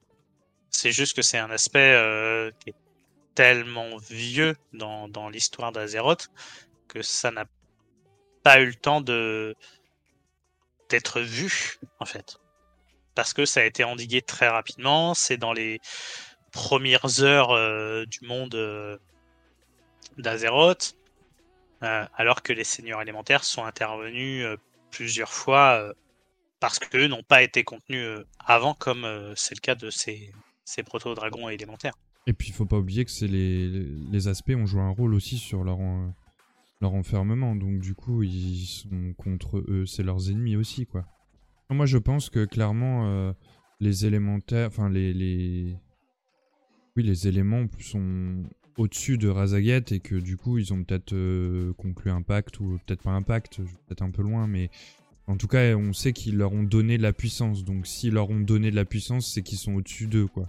Enfin, c'est ce que je j'en j'en découle quoi. Là, je voudrais juste revenir sur, euh, sur la suite, en fait, puisque euh, en parallèle de ces tempêtes euh, d'élémentaires que nous avons à combattre, il y a aussi une quête qui nous amène à, à Uldaman. Euh, Khadgar, en fait, euh, après avoir découvert le, le message de Kalégos, euh, avec Irion, s'inquiète, nous demande d'aller chercher plus d'informations sur cette nouvelle menace, sur euh, ce, ce pouvoir qu'on pourrait potentiellement rendre aux, aux aspects au travers de ce qu'avait dit Alexstrasza. Et donc, il nous envoie à Uldaman, un nouvel Uldaman, ou en tout cas euh, une nouvelle entrée qui nous mène dans une nouvelle instance. Je vais pas vous faire le trajet d'Uldaman parce qu'on n'a pas le temps, il nous reste 12 minutes. Mais euh, sachez qu'en tout cas, c'est quelque chose qui, euh, qui, comment dire, qui, qui se passe exactement comme la première version d'Uldaman. On, on sent qu'on n'est pas les bienvenus ici, on sent que c'est un sanctuaire, euh, plusieurs boss nous le répètent, que euh, on n'a rien à faire là, que ces souvenirs ne nous sont pas destinés, que vraiment euh, faut qu'on parte quoi. Après une certaine porte, on se retrouve bloqué, euh, on ne sait pas pourquoi, et un portail doré apparaît et un chrono-seigneur Deios en sort, nous aperçoit et comprend vite qu'on est les roquets d'Alexstrasza et il ne veut pas qu'on s'empare du disque qu'on est venu chercher, que Irion nous a demandé de venir chercher. Évidemment, il fait venir de nombreux serviteurs du vol draconique infini pour qu'on les combatte, tout ça, tout ça, on rattrape des yos, on a l'habitude, hein, c'est toujours pareil. Il nous dit que ce disque pourrait permettre aux aspects de recouvrer leur pouvoir. C'est un risque qu'il ne veut pas courir, c'est logique. Le disque est perdu dans les méandres du temps, vous allez le rejoindre, tout ça. Bon, on a l'habitude, hein, les menaces, on sait ce que c'est maintenant. Donc on lui montre un petit peu de quel bois on se chauffe. Et malgré tout, il nous empêche de le tuer, il nous menace, il prend la fuite. Et malgré tout, il nous sort une petite phrase à la fin. Il nous dit Vos efforts sont impressionnants. Et tout aussi vain, les lignes temporelles convergent. Il ne restera qu'un seul aspect. Et Murozonde sera infini. Mourozon, il dit. Voilà, pardon. Murozon sera infini. Donc en fait, ici, on, on- on a euh, le retour du vol infini. Ça faisait longtemps qu'on n'avait pas entendu parler d'eux quand même. Est-ce que ce retour, vous pensez qu'il est intimement lié à celui de Razaget Est-ce qu'au final, il serait pas... euh, bah, je sais pas, est-ce qu'il serait pas deux mèches en fait, le vol infini et les primordiaux rapidement? Bah, on parle du vol infini, du vol qui manipule le temps encore plus que le vol de bronze. Donc, euh, pour moi, si. Si, si, si, ils sont derrière tout ça. hein. Enfin, peut-être pas tout, mais euh, une bonne partie. Une bonne partie. Qu'on en, entende à nouveau parler de Mirozonde, moi, ça me fait un petit peu, un petit peu trembler quant à la suite des choses. Bah, surtout qu'on sait que c'est Nosdormu qui a été mis en avant sur, euh, sur cette euh, saga héritage, donc ça peut... Peut-être que Blizzard veut nous faire espérer des choses ou alors nous induire complètement en erreur. Après, euh, c'est possible que oui, du coup, le vol infini voudrait tirer les ficelles de, de cette menace antique qui se réveille et pourquoi pas ben, tirer leur propre carte du jeu, quoi. Oh bah clairement, de toute façon, je pense que quand on parle du vol infini, c'est c'est lié au temps, donc euh, ils calculent ce qu'ils font, quoi. Donc euh, soit ils en profitent, ou soit c'était calculé de leur part, de la libération de, de Razaget. Mais ouais, après, je suis pas sûr qu'il y ait un énorme lien entre les deux, quoi. Peut-être aussi que c'est les le vol infini qui aurait peut-être influencé aussi les, les totems sinistres. hein. On sait pas dans quel sens, en tout cas on se doute bien qu'il y a quelque chose. Et bien sur ces dernières révélations, est-ce qu'on n'enchaînerait pas avec la dernière cinématique au programme? Allez, c'est parti. Et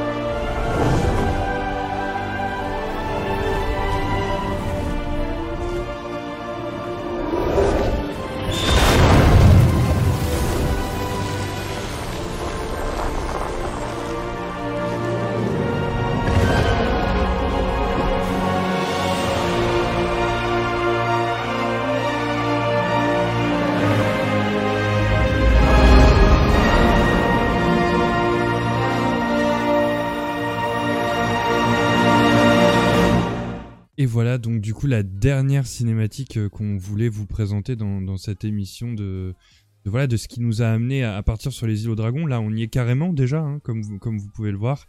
Et donc je vais raconter la, la description de, de la cinématique. La Horde et l'Alliance ont réussi à atteindre les îles aux dragons. Nous voyons un représentant de chaque faction à dos de dragon parcourir les cieux pleins d'entrain. D'un seul coup, le ciel s'assombrit et un immense proto-dragon entouré de foudre apparaît derrière nos représentants et les pourchasse. Nous voyons aussi un Draktyr qui nous fait une petite démonstration de ses pouvoirs. Nous retrouvons ensuite nos représentants qui se sont débarrassés de leurs poursuivants et sont accompagnés d'un immense dragon rouge. Alexstrasza, en tant que lieuse de vie, insuffle le retour de la végétation sur son passage. Eh bien voilà, on touche euh, à la fin de cette émission, il est 55, donc encore 5 minutes. La question finale, euh, ce serait que on comprend bien la menace qui rôde sur euh, les îlots dragons, que notre périple ne sera pas une simple exploration scientifique comme on a voulu nous le vendre au début. On voit une terre qui est abîmée, qui reprend vie avec l'aide d'Alexstrasza. Comment imaginez-vous notre découverte des îles et qu'attendez-vous des aspects? Un aspect plutôt féerique de mon côté. Euh, déjà, le trailer est d'une magnificence incroyable. Blizzard sait très bien faire un trailer. On en a très peu depuis Shadowland, mais c'est vraiment une pépite. Et je vois ça comme une nouvelle terre. Graphiquement, on va être ébahi puisque ça va, ils, vont, utiliser de nouvelles textures, etc. Donc ça va être très joli à regarder. Et je pense que ça peut donner des bonnes choses. Et surtout, remettre devant, au niveau de la scène, la cohésion et la paix entre, entre une naine et un Zandalari. Donc, à se dire qu'il n'y a plus forcément de baston entre les deux, euh, deux factions et qu'on a unifié les deux à d'autres dragons, chacun à son dragon de chaque couleur différente. Et ils évoluent ensemble pour échapper à Razaget dans le trailer. Donc, une cohésion de groupe, euh, un équilibre. En vrai, je, je, reste hypé et ébahi euh, de ce qu'on va voir dans quelques instants. Voilà. Bah, tout pareil. tout pareil. J'ai juste hâte de, pouvoir euh, arpenter euh, les îles aux dragons, de, vivre toute cette aventure qui, me rend juste dingue parce que, comme je l'ai dit, je suis un énorme fan des dragons, moi, contrairement à toi, Aldé. et t'inquiète pas, tu vas les aimer à force. Mais euh. J'ai joué à la bêta.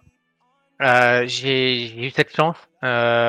Je me suis pas spoil les, histoires, j'ai tout fait en, en, zappant tout. Juste, c'était juste pour découvrir les, zones et tout ça, comme euh, bah, vous avez pu euh, en apercevoir euh, certains screens. J'ai retrouvé le plaisir que j'ai eu quand j'ai commencé WoW. Vraiment, c'était euh, c'était une grosse claque dans la figure en fait rien que par le, rien que par la beauté du, du jeu ce qui, qui, est juste vraiment superbe mais par le reste aussi le, peu d'histoire que j'ai pu choper et tout c'est ouais ça m'a vraiment vraiment vraiment plu. Et il en faut beaucoup pour que quelque chose me, me plaise comme ça vraiment.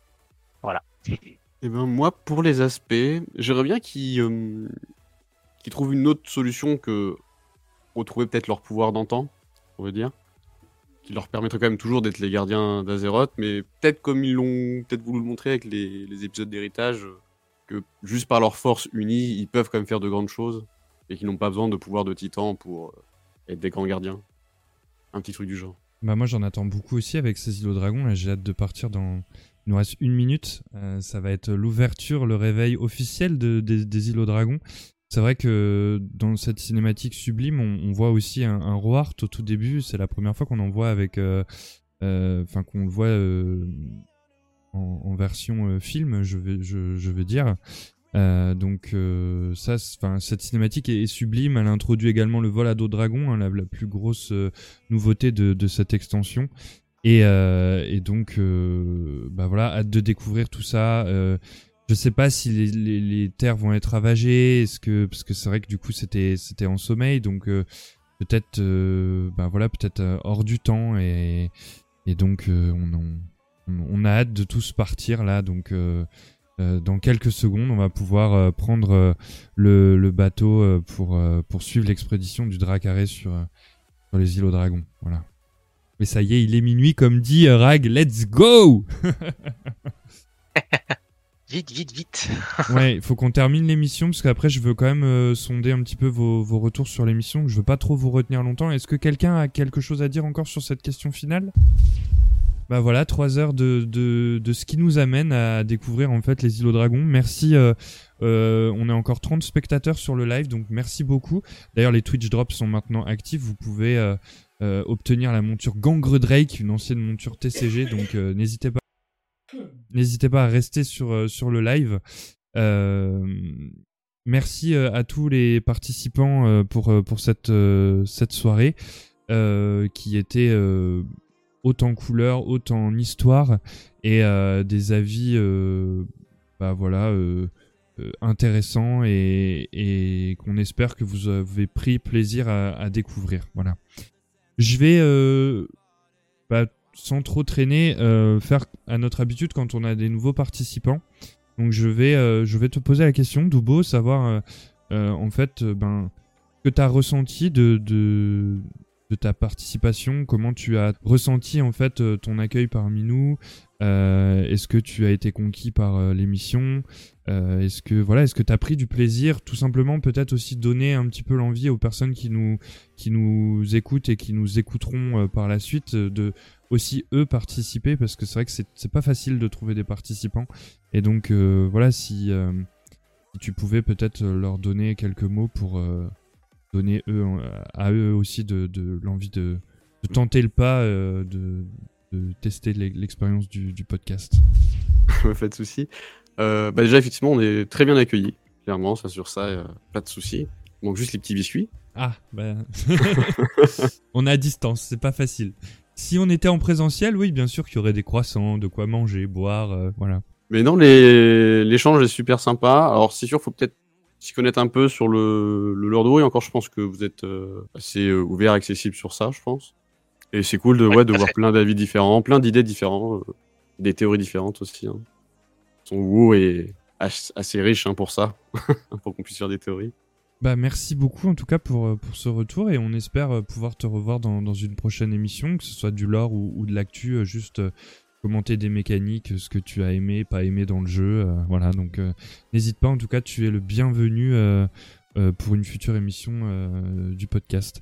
Je vais poser exactement, bah, je vais te poser exactement la même question Rag parce que c'est vrai que ça fait longtemps que t'as pas participé et, et c'est intéressant aussi d'avoir ton, ton point de vue.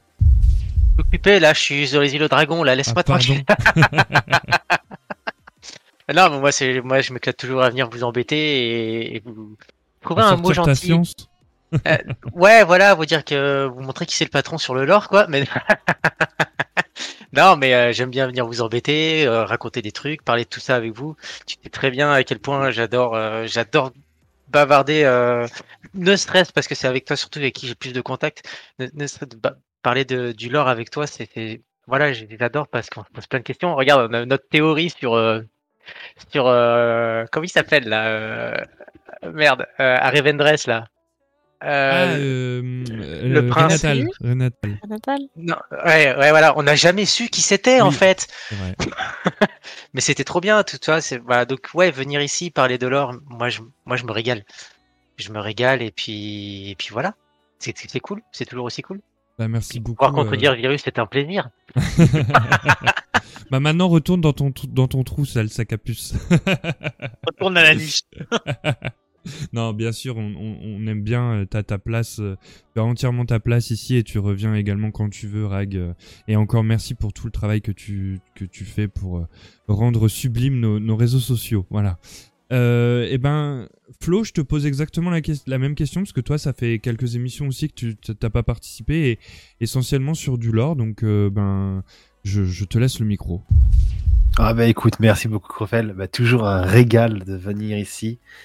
Même si bon, j'étais absent pendant plusieurs mois à cause de connexion internet qui était assez défectueuse. Maintenant que j'ai la fibre, ça va nickel. Et je vais revenir plus souvent. Euh, donc attendez-vous à ce que je squatte des émissions euh, prochaines. Euh, mais je vous remercie encore pour l'invitation et même d'avoir accepté de ma participa- ma participa- ma participation à la fin de soirée. Oh là là, je pars euh, en noix. Euh, et donc voilà, bah écoutez, toujours très très bien, nickel chrome. Genre, en plus j'adore le lore, donc là, des dragons aussi, vieille extension, enfin, comme je dis, projet assez âgé de Blizzard. C'est dans World of Warcraft qu'ils ont fait maintenant, donc euh, rien que pour ceux qui lisent les livres ou même les chronicles, c'est un régal de, de retranscrire ça maintenant, après 18 ans. Donc voilà, donc merci encore à vous, et c'était super. Eh ben merci beaucoup du coup euh, c'est comme euh, comme euh, Dubo et, et Rag tu, tu reviens quand tu veux et c'est avec plaisir qu'on t'accueillera à nouveau au micro du, du podcast au cœur d'Azeroth. Du coup, ben, peuple d'Azeroth, euh, je vais terminer peut-être euh, tout simplement en, rappelant que euh, donc on est sur les réseaux sociaux. Il y a le lien Linktree qui est passé pendant toute la soirée sur le chat. Donc vous retrouvez notre Facebook, Twitter, Instagram, notre chaîne YouTube et puis toutes les plateformes de streaming audio. Il y a également la page Utip si vous souhaitez nous soutenir et puis notre Discord pour participer aux émissions. C'est comme ça que vous vous pouvez euh, nous contacter et participer aux émissions. Merci à vous tous euh, pour votre présence. Euh, on a été, je crois, jusqu'à plus de 30 spectateurs ce soir. Donc merci, le chat a été, a été actif. beaucoup de, de retours de, de votre part. N'hésitez pas à, à nous donner également vos ressentis sur, sur notre travail, sur l'émission, dans, dans les commentaires. On se fera un plaisir de les lire et de, et de vous y répondre. Voilà. On ne tarde pas plus. Bonne découverte à tous des îles aux dragons. Euh, dormez peut-être un peu quand même. Et euh, donc on se retrouve, moi je vais faire un cut et on se retrouve euh, dans quelques minutes pour justement découvrir ces îles aux dragons jusqu'à 6h du matin ensemble. Voilà. Ah si, pardon, on vous retrouve peut-être le, le 9 décembre quand même. Non, c'est pas peut-être, c'est sûr. Et on reprendra justement le lore euh, du pré-patch euh, comme on a l'habitude de le faire euh, euh, en format euh, livre audio. Donc euh, voilà, on vous attend nombreux le, le 9 décembre pour la présentation de- du livre audio sur le lore du pré-patch. Plein de bisous à vous tous, peuple d'Azeroth. Bonne découverte à vous tous des îles aux dragons. Et bon vol à d'autres dragons. Bye bye Bon tous. Bon, Bon petting. petting. Amusez-vous bien. À bus. bientôt. N'hésite pas à liker, commenter, partager et t'abonner à notre chaîne si l'envie t'en prend. Retrouve-nous en live tous les 15 jours et suis-nous sur les réseaux. Merci pour ton écoute. À bientôt.